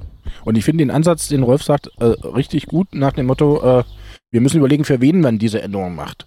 Äh, was wir, was ich neulich gelesen habe, dass die, die Anzahl der, der Fernsehzuschauer rückläufig ist, die Fußball gucken. Ob das jetzt mit einem Abo ist, ob das jetzt öffentlich-rechtlich ist, spielt mal keine Rolle. Also der, der Zulauf, das im Fernsehen zu gucken, ist rückläufig. Gleichzeitig sind nach der Pandemie viele Stadien nicht auf diesem Level, wie sie vor der Pandemie waren. Das heißt, viele Vereine haben Probleme, ihre Stadien aktuell äh, voll zu kriegen. Äh, Union ist sicherlich eine Ausnahme.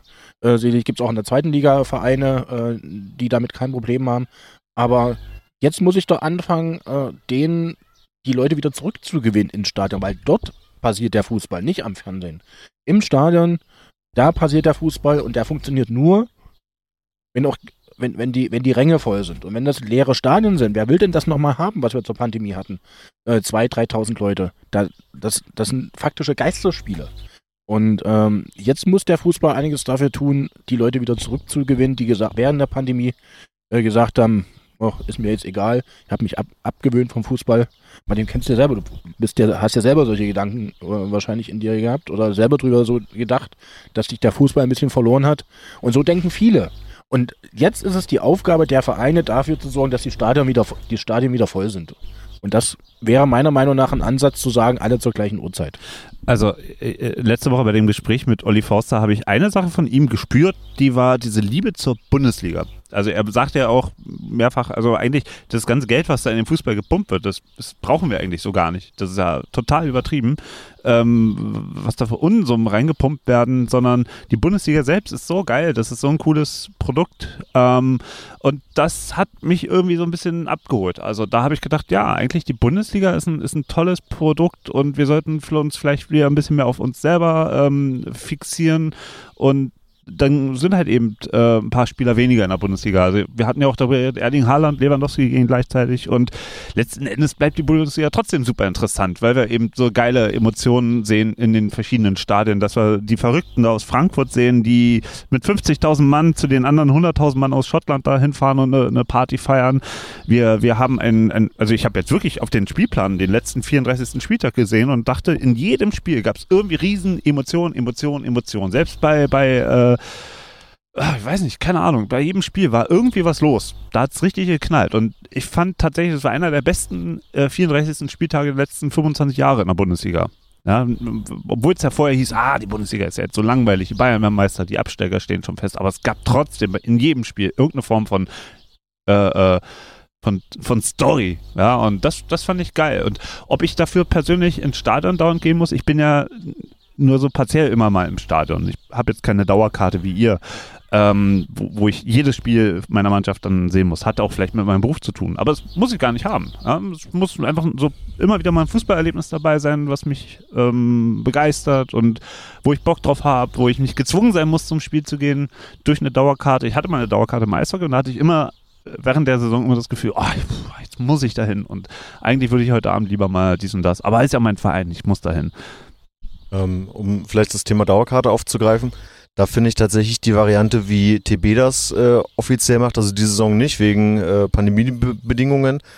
Ähm, aber du kaufst tatsächlich eine, eine Dauerkarte für, für die ganzen Spiele, kannst aber auch Spiele aussetzen offiziell und kannst dann aber tatsächlich bei einem späteren Spiel einfach auch noch jemanden auf deine Dauerkarte kostenfrei mitnehmen.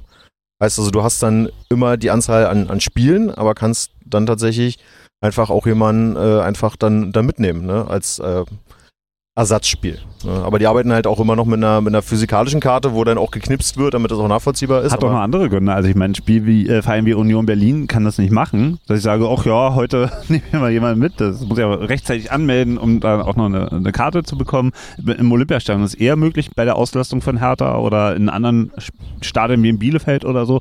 Aber bei Vereinen mit einer hundertprozentigen Auslastung ist, ist das eigentlich nicht drin. Aber ich finde es als Modell cool, ähm, muss man mal überlegen. Ich glaube, ähm, wir, wir, müssen einfach irgendwie insgesamt wieder ein bisschen dankbarer sein, dass die St Leute wieder ins Stadion können, dass wir uns, dass wir Fußball vielleicht ein bisschen weniger ernst nehmen äh, und es nicht alles immer so wichtig nehmen, was im Fußball passiert. Natürlich. Äh, am Ende bleibt aber, wie du es ja auch gesagt hast, Fußball ein Produkt. Im Endeffekt ist es ja ein, ein Konsumgut, äh, wenn man es so sagen kann. Und da stellt sich mir dann tatsächlich die Frage, kann man überkonsumieren? Und ich sage ganz klar ja. Und wenn man Spiel, äh, Spieltage sehr stark zerstückelt, dann wird am Ende überkonsumiert. Und dann folgt irgendwann bei, bei vielen Leuten einfach der Punkt, sie sagen, ich habe genug von Fußball. Also wenn ich jeden Tag äh, Pommes essen kann, dann esse ich vielleicht auch mal irgendwie drei, vier Tage am Stück Pommes. Aber dann ist irgendwann auch genug und dann möchte ich vielleicht auch einfach äh, zwei Monate mal keine Pommes mehr sehen. Und deswegen muss Fußball auch in gewisser Form etwas Besonderes bleiben, dass ich dann auch weiterhin hungrig bleibe. Und dafür bin ich der Meinung, ist dann diese, diese harte Zerschluckung einfach zu viel. Und ich merke zum Beispiel jetzt, ähm, du hast das äh, Euroleague-Finale, du hast die Relegation, äh, erste Liga, zweite Liga, zweite Liga, dritte Liga, DFB-Pokalfinale, Champions League-Finale, dann jetzt wieder die Relegation. Finaltag der Amateure nicht zu vergessen. Nächstes Wochenende übrigens noch dann DFB-Pokal der, der Frauen Wolfsburg gegen Turbine Potsdam. Und äh, hier BFC Dynamo gegen Oldenburg haben wir auch noch. Ne? Stimmt, da ist ja noch die, die Aufstiegsrelegation äh, dritte, vierte Liga. Ähm, das ist jetzt gerade geballt. Und ich sag mal, wenn sowas einmal passiert, dann kann man das, das mitnehmen und dann, also ich zumindest hätte dann auch Bock drauf, aber es muss dann halt auch einzeln bleiben, weil danach, weiß ich für mich zumindest, hätte ich jetzt eine Weile dann auch keine Lust, das, das so in geballter Form wahrzunehmen. Und da muss man halt wirklich aufpassen, dass man da nicht dieses Überangebot hat und die Leute irgendwann sagen, ich bin satt.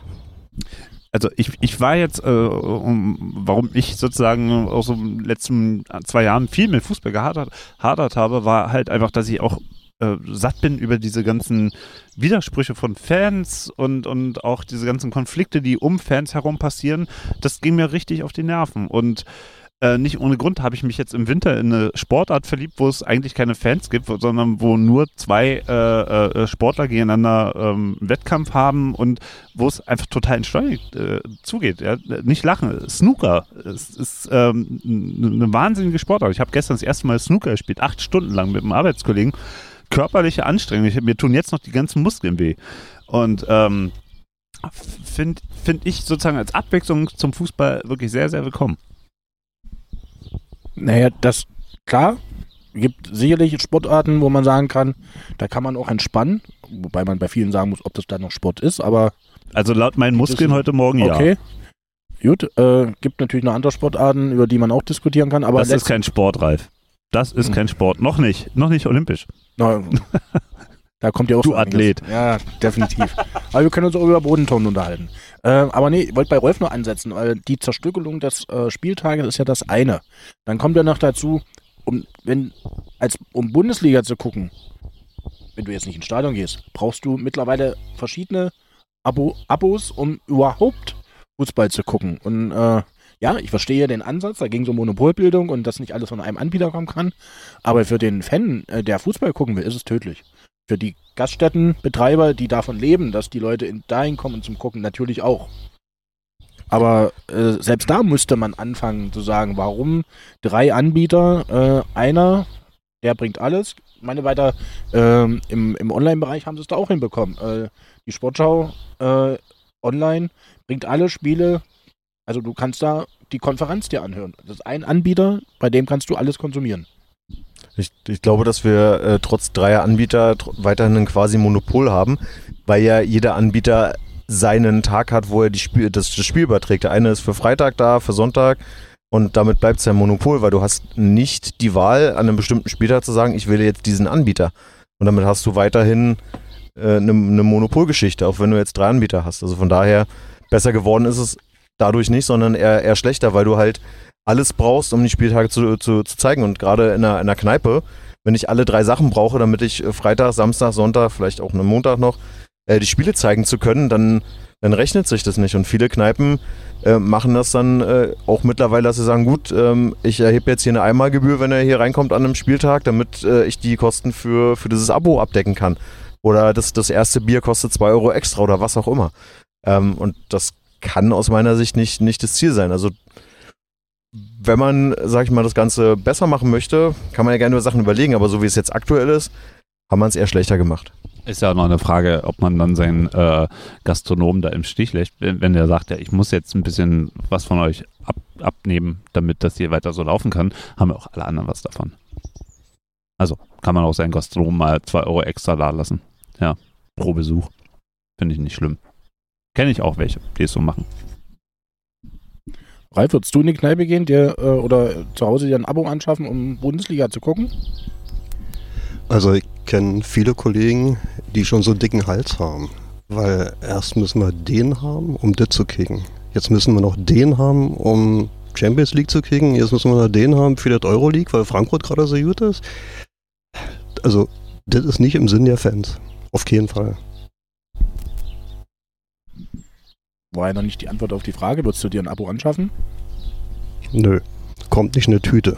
Ich kann ja mich auf Rad setzen, so eine alte Försterei besuchen, ein Bierchen, eine Bratwurst und dann ist die Kehle in Form und dann kann es losgehen. Tja, das passiert, Ralf, wenn du eine geschlossene Frage stellst, dann kriegst du eine offene Antwort. Ja. Ja, aber wir sind ja auch noch, noch relativ neu hier im Schaugeschäft. Also das kriegen wir schon noch hin mit den Fragen. Ja. Naja, gut. Also halten wir fest, die, äh, die Idee ist gut, aber ähm, so richtig in Schwung bringt sie euch auch noch nicht. Na doch, na klar, wir wären dafür. Also ich wäre dafür. Von mir ist auch 16.30 oder 17.30. Äh, es muss halt ein Gesamtpaket sein. Es muss halt hin, nach hinten aus auch passen. Ich Aber grundsätzlich parallel, gerne auch zum späteren Zeitpunkt. Äh, und wenn man das Thema Fernsehvermarktung neu überdenkt, das Thema Vermarktung generell, warum nicht? Also das ist ein, auf alle Fälle ein guter, interessanter Ansatz.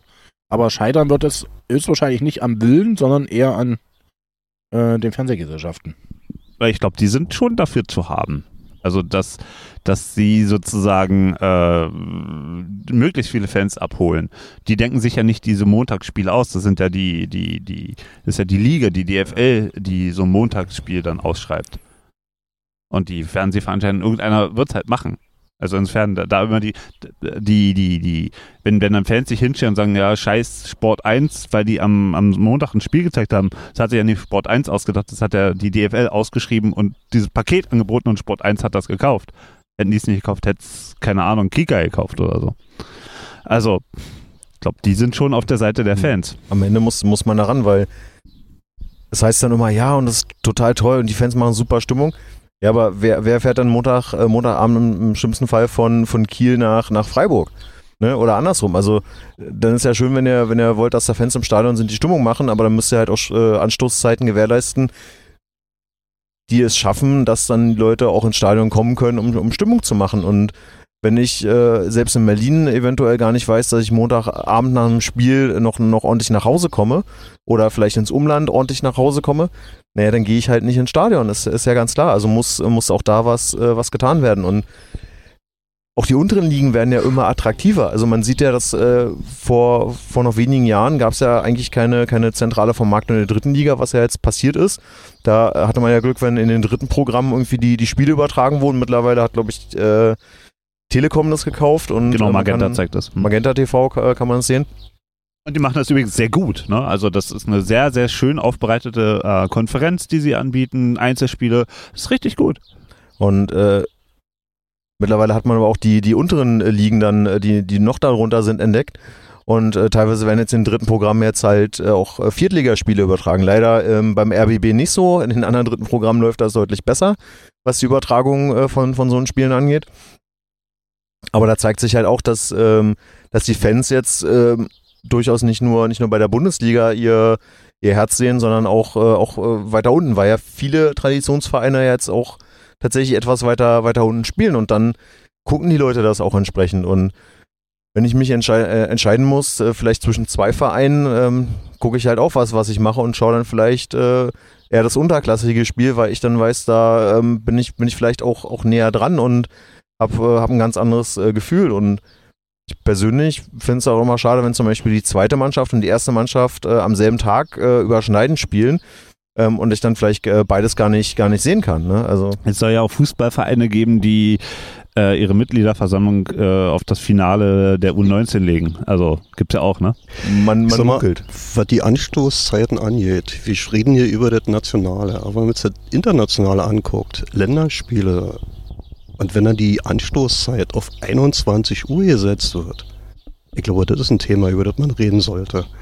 Weil, wenn ich jetzt nächsten Tag arbeiten gehen muss, internationale Spiele, Mittwochs, Dienstags, wann auch immer die stattfinden, wann ist denn das zu Ende? Und wenn ich noch so ein Spiel habe mit Verlängerung und Elfmeterschießen, na dann kann ich vom Tisch aufstehen und zur Arbeit gehen. Und äh, ich glaube, das nächste ist ja auch, ähm, klar im Fernsehen gucken, ne, wird dann schwierig, aber wer, wer fährt dann da entsprechend auch hin? Also wenn ich jetzt überlege, ein Nationalspiel in, in Deutschland, vielleicht dann jetzt in, in München, da muss ich dann mindestens äh, zwei Tage schon einplanen. Heißt, ich muss da mindestens dann auch, auch übernachten. Und äh, auswärts wird dann noch schwieriger. Ne? Also dann muss ich vielleicht sogar mindestens drei Tage einplanen. Vielleicht mache ich einfach gleich eine ganze Woche Urlaub dann in der Gegend. Ähm, nur wer, wer kann sich das dann äh, auch wieder leisten auf Dauer? Also ich kenne noch Zeiten 2015, äh, da waren dann die Nachrichten vorbei und dann kam der Kamerad in Schwarz aufs Feld und blies in die Trillerpfeife und los ging es. Und dann hatte man auch Endzeiten, die okay waren. Aber aus welchen Zeiten kommen wir denn eigentlich? Also ich meine, so eine Zeiten, aber damals äh, ist keiner quer durchs Land gefahren, um sich irgendwelche äh, Samstagabendspiele anzugucken in äh, irgendwo in München, in Barcelona oder was weiß ich. Also ich meine, das gab es ja früher nicht. Wir kommen ja aus einer, aus einer ganz anderen Position, wo wir, es hat uns ja niemand weggenommen. Und die Abendspiele muss man auch so betrachten. In anderen Ländern ist es zum Beispiel gerade Südeuropa deutlich heißer als hier. Und wir haben da viele Spiele. Ähm, in, in, in Barcelona hast du halt einfach zu, um 19 Uhr, 20 Uhr nochmal andere äh, Temperaturen als bei uns. Also sowas hat ja auch, spielt auch noch eine Rolle. Und Da findet, ist ja das Leben auch nochmal zu einer ganz anderen Uhrzeit, äh, findet das statt. Ähm, also da, da gehen die Leute nicht vor 15 Uhr aus dem Haus, weil es um 12 total heiß ist zum Beispiel. Also ähm, kann man, also wir, wir gucken so auf, aus unserer deutschen Blase so darauf, aber da, es gibt auch noch Fußballfans außerhalb von Deutschland, die andere Fußballbedürfnisse, andere, andere Fußballkultur haben. Also wenn ich so nach Frankreich gucke, ähm, da da, da es ist immer der, der Sonntag gewesen, wo Fußball stattgefunden hat und die haben einfach sich überhaupt nicht für die zweite Liga oder sowas interessiert. Da war alles nur erste Liga. Und wir sind inzwischen in der kommoden Situation, dass wir zweite Liga äh, sogar ein Samstagabend Topspiel haben nach der Bundesliga. Habt ihr das übrigens mal gesehen in der vergangenen Saison? Ja. Wie fandst du das? Ist natürlich überragend, aber ich glaube, das liegt halt auch daran, dass die, die zweite Liga halt deutlich attraktiver geworden ist. Wenn ich mir jetzt auch, auch die Saison wieder angucke, der Aufstiegskampf war, war lange Zeit äh, spannend. Da waren fünf, sechs, sieben Mannschaften, äh, die da mitgeredet haben lange Zeit. Ähm, bisschen auch wieder so, äh, ich will nicht aufsteigen, mach du lieber, ähm, sodass dann der, der eine oder andere wieder auch rankam, der eigentlich erst abgeschlagen war. Also ich meine, zwischendurch hat man den HSV auch überhaupt nicht mehr auf dem, auf dem Schirm gehabt. Ja, und die waren plötzlich, weg. Und plötzlich waren sie, waren sie wieder da. Äh, auch der Abstiegskampf in der zweiten Liga war ja äh, jetzt, sag ich mal, über längere Zeit noch äh, interessant. Die letzten Spieltage war es ja dann schon durch, aber da war auch lange interessant. Auch die dritte Liga war jetzt hier in Deutschland so, dass man gesagt hat, oh, da passiert einiges, da, da geht's, da geht's ab und ähm, das, das macht halt in Deutschland diese, diese Ligen auch deutlich, äh, deutlich attraktiver als vielleicht in dem einen oder anderen Land. Ähm, wir spielen nicht nur im warmen Sommerfußball, auch im Winter. Und da wird es um neun schon wieder kühl. Mag sein, ja. Gut, aber boah, ja. Aber äh, ich glaube, dass äh, Europapokalspiele bisher auch jetzt hier nicht so in, in Berlin so die, die Themen waren. Bis letztes Jahr. Da mussten wir ins Olympiastadion. Und müsst. Gut. So. Habt ihr noch irgendwelche tagesaktuellen Sportdinge, die wir in unserem kommoden Sportmagazin noch besprechen können? Was? Wer hat denn Tor des Monats diesmal gewonnen? Hat man doch eben schon. Hat man schon. Doppelt hält, be ja, das- doppelt hält besser. Natürlich. Ja. Äh, Im Hertha-Block war es eingewoben. genau, von Hertha umschlossen.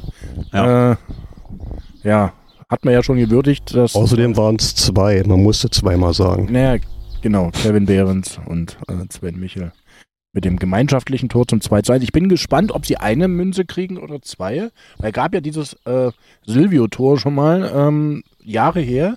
Silvio-Tor des Monats und hat praktisch äh, mit den beiden Vorlagengebern, also einer von Bartusche, äh, diese Gold, diese Gold 1 äh, zersägt. Ähm, jetzt natürlich die Frage, kriegen jetzt beide eine, weil sie sind ja auch beide nominiert gewesen.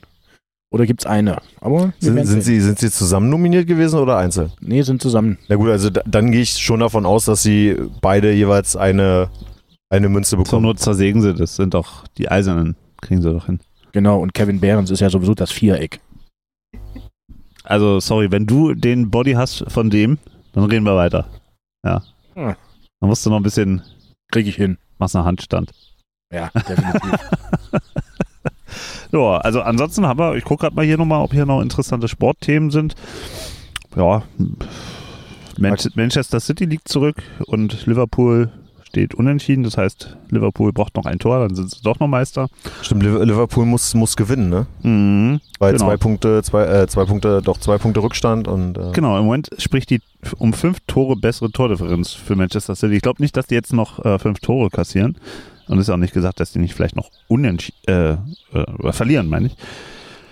Ja, ähm, nö, ansonsten ist so nach Sportweg nichts passiert, ne? Nichts von Relevanz. Nö, im Eishockey, Deutschland steht äh, vor den letzten, beiden letzten Gruppenspielen, glaube ich, bereits im, äh, unter den letzten acht. Ja, die haben gerade gegen Kasachstan gewonnen. Ach, haben sie auch. Okay, ich hatte noch den Stand äh, gegen Können Italien. Gruppensieger werden. Unfassbar. Unfassbar, ne? Das ist ja. Könnte ja eine Medaille mal drin sein, ausnahmsweise. Ja. Ich meine, wir, wir haben auch tatsächlich äh, echt gute, gute deutsche Eishockeyspieler. Also jetzt, ähm, sag ich mal, die, die, die Menge an, an deutschen Eishockeyspielern in der ähm, NHL hat ja durchaus auch, auch zugenommen und vor allem sind das ja Top-Spieler, die, die da auch wirklich abräumen. Also Moritz Seider ist äh, jetzt äh, in der engeren Wahl zum Rookie des Jahres. Also ich meine, könnte der erste Deutsche sein, der das gewinnt. Und äh, Philipp Grubauer ist, äh, gut, der ist jetzt ausgeschieden mit den Seattle Kraken, aber der war ja auch schon Stanley Cup-Sieger. Tim Stützle aus Ottawa, ähm, leider jetzt verletzt. Ähm, auch eine überragende erste und zweite Saison. Und ähm, da sind ja noch viel mehr, die Mhm. jetzt noch da drüben äh, sind und immer noch um den Stanley Cup spielen können. Na, auch das Thema äh, Trainer. Also ich finde es beeindruckend, dass äh, der Deutsche Eishockeybund es geschafft hat, äh, Toni Söderholm äh, nochmal zu binden als Nationaltrainer. Mhm. Denn der hatte definitiv Angebote aus allen Herren äh, Ländern. Der hat jetzt aber auch einen extrem langen Vertrag bekommen. Ja, ja, genau. Und er hat jetzt auch zum ersten Mal eine weibliche Co- äh, Co-Trainerin. also das finde ich ja. Oh, wir haben jetzt, äh, apropos Frauen, wir haben jetzt auch eine, eine weibliche Ligachefin ne, im, Deutschen, im deutschen Fußball. Donata Hopfen. Hopfen Ja, und ja. Bier. Äh, Malz. Malz. Ja, ja. Passt. Ja. Manchmal ist ja doch Hopfen und Malz verloren. Oh je. Ah, die Taste hier mit dem, die klemmt. Warte mal, ich guck mal gerade, ob ich hier noch was anzubieten habe. Ähm, habe ich noch was? Habe ich noch was? Ähm, nee. Ah, doch hier. So. Ja, Äh, ich, ich, ich werde jetzt übrigens nochmal verkünden, was äh, sozusagen vor, dem, vor der Podcast-Folge heute, was wir uns da auf die Fahne geschrieben haben, nämlich Ich erwarte von allen Beteiligten Aufmerksamkeit, Konzentration, Gehorsam und totale Hingabe an das Produkt. So, und wer jetzt denkt, äh, was hat denn der Tetzlaff da rausgesucht? Das ist aus dem Film Kein Pardon, wollte ich nur mal sagen, mit HP Kerkeling. Also, ja, aber Klang anders. Ihr, liebe Hörerinnen und Hörer, ihr müsstet jetzt mal die, äh, die Männer hier sehen, alle mit, mit äh, strammer Langhaarmatte, ja, die Angst haben, dass ich jetzt hier äh, was aus einem dunklen Zeitalter abspiele, aber nein. Egal. Ja, gut. Habt ihr noch irgendwas, ein Karlauer oder so zum Ende der Sendung? Nee, wir müssen jetzt anfangen, irgendwann mal die acht Flaschen Bier hier wegzutragen. Äh, oder hm, das ist mehr. Das kannst du ja machen, Ja, nachdem ja. deine Wir- Frau vorhin die ganze Arbeit gemacht hat und Wir haben auch geholfen. Also, nach meinem Kenntnisstand sind wir hier Gäste, oder? Das ist korrekt. Ja. Du bist mir ein Gastgeber. Also, ich hol gleich die neuen Flaschen raus. Ja, bevor du noch Guter mehr rausholst, würde ich sagen, kommen wir jetzt mal zum Schluss. Ähm, äh, äh, seid ihr, ihr seid bei Twitter, bist du auch irgendwie irgendwo erreichbar, wenn man dich kennenlernen will? Nee? Nee, einfach ins Stadion gehen. Äh, gegen gerade. Okay, gegen gerade. Und äh, sag nochmal die Webseite von Alex vorhin. Äh, von Alex Immer Unioner, also www.immerunioner.de. Äh, da kann man ihm, glaube ich, auch Nachrichten schreiben, E-Mails schicken, da steht auch seine Handynummer drauf, wenn die Fragen sind. Oder äh, Informationen zu Spielern gibt, die da noch nicht zu finden sind. Okay. So, und du bist noch bei Twitter, bist du da noch? Genau. Äh, ich habe mich nicht von Twitter abgemeldet. Äh, ich bin noch da unter @eisernralf dort immer zu finden. Für Kontakte immer offen.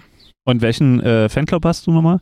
Genau. Äh, Fanclub sind wir grenzenlos eisern. Äh, ein Fanclub, äh, der auf Probe. Auf Probe, muss man dazu sagen, eingetragener Union-Fanclub für Respekt und Toleranz im Stadion. Warum eigentlich nur auf Probe? Das ist ähm, die ähm, eingetragenen Union-Fanclubs bei äh, Union erhalten erstmal einen Probestatus, äh, weil in dieser Zeit ähm, die weil an, es hängen auch an, an, an, an den eingetragenen Union-Fanclubs hängen auch teilweise Eintrittskarten, die man für Auswärtsspiele bekommt. Mhm. Und man will im Prinzip verhindern, dass sich Fanclubs nur gründen wegen, wegen Tickets, sondern man muss auch eine gewisse Arbeit nachweisen. Also eine gewisse, man soll sich im Vereinsleben engagieren. Und das sollte man in diesen zwei Jahren durchaus unter Beweis stellen, dass man nicht nur wegen den Eintrittskarten zur Union geht oder sich als Fanclub gründet, sondern dass hinter dem Thema Fanclub, dass der, das Fan, Fanclub-Leben auch mit Inhalt gefüllt wird.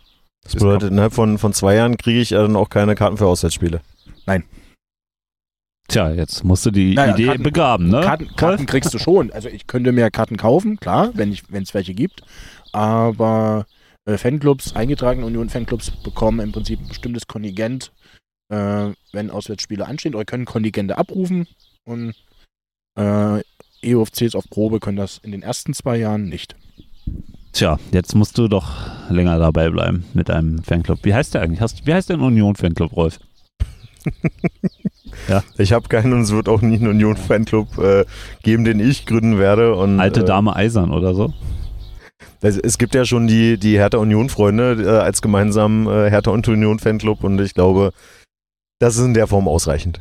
Die sind übrigens auch ein EUFC. Immer noch. Also, Ähm, ja, aber nicht mehr auf Probe. Nein, die, nicht auf Ich, Probe. stimmt, stimmt, ich wollte sagen, die sind da, sind da lange genug dabei. Die sind auch Nein. tatsächlich ein äh, OFC bei, bei Hertha und bei Union. Muss man erstmal schaffen. Ja. Ja. Das Ziel haben wir nicht. Wir gründen auch einen Fanclub, der heißt dann Grenzenlos HOH. Vorsicht, Marke. Ja, du bist mir eine Marke, ey. Ja. Gut, aber lieber Rolf, wo findet man dich noch, wenn man mit dir extra sprechen möchte? Also Oder mich, streiten möchte? also mi- mich findet man auf jeden Fall auch, äh, auch bei Twitter als äh, Rob Tigerius und ähm, ja, folgt mir rein. Yeah, baby. Gut. So, das war's dann. War schön. Und ist jetzt auch kühl geworden hier im Garten. Genau, hinterlasst uns Kommentare auf der Homepage. Ja, oder schreibt uns, ne? Und Ihr Ja. könnt auch, auch grenzenlos eisern schreiben. ja, Schaut schreibt man, grenz, Seite genau, schreibt man grenzenlos Eisern. grenzenlos-eisern.de. Genau. Und ähm, wenn ihr Christian Arbeit schreiben wollt, dann macht das doch mal im twitter.com slash, ich glaube, Union Berlin oder so, ne? FC Union. In diesem Sinne wünsche ich euch einen schönen Abend. Auch euch eine schöne Sommerpause. Ja, macht was Schönes. Nicht so arbeiten wie Christian Urlaub, äh, äh, Urlauben wie Christian Arbeit, meine ich. Und äh, ja, würde sagen, das Ja. war's jetzt. Wir haben den, äh, wir haben das Ende erreicht, würde ich sagen. Ne? Demzufolge eisern. Ja. Tschüss.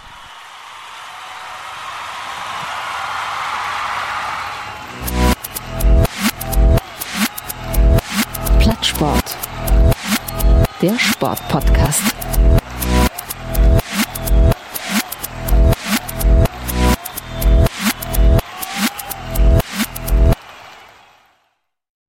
Übrigens, eine Sache noch. Besucht Plattsport bei Instagram, Facebook und plattsport.de, abonniert unseren Podcast und hinterlasst uns gerne bei Apple Podcast oder Spotify eine Bewertung. Vielen Dank und bis zum nächsten Mal. Schatz, ich bin neu verliebt. Was? Da drüben. Das ist er. Aber das ist ein Auto. Ja, eben. Mit ihm habe ich alles richtig gemacht. Wunschauto einfach kaufen, verkaufen oder leasen. Bei Autoscout24. Alles richtig gemacht. Wie baut man eine harmonische Beziehung zu seinem Hund auf? Puh, gar nicht so leicht. Und deshalb frage ich nach, wie es anderen Hundeeltern gelingt, beziehungsweise wie die daran arbeiten. Bei Iswas Dog reden wir dann drüber. Alle 14 Tage neu mit mir, Malte Asmus und unserer Expertin für eine harmonische Mensch-Hund-Beziehung, Melanie Lippisch. Iswas Dog mit Malte Asmus. Überall, wo es Podcasts gibt.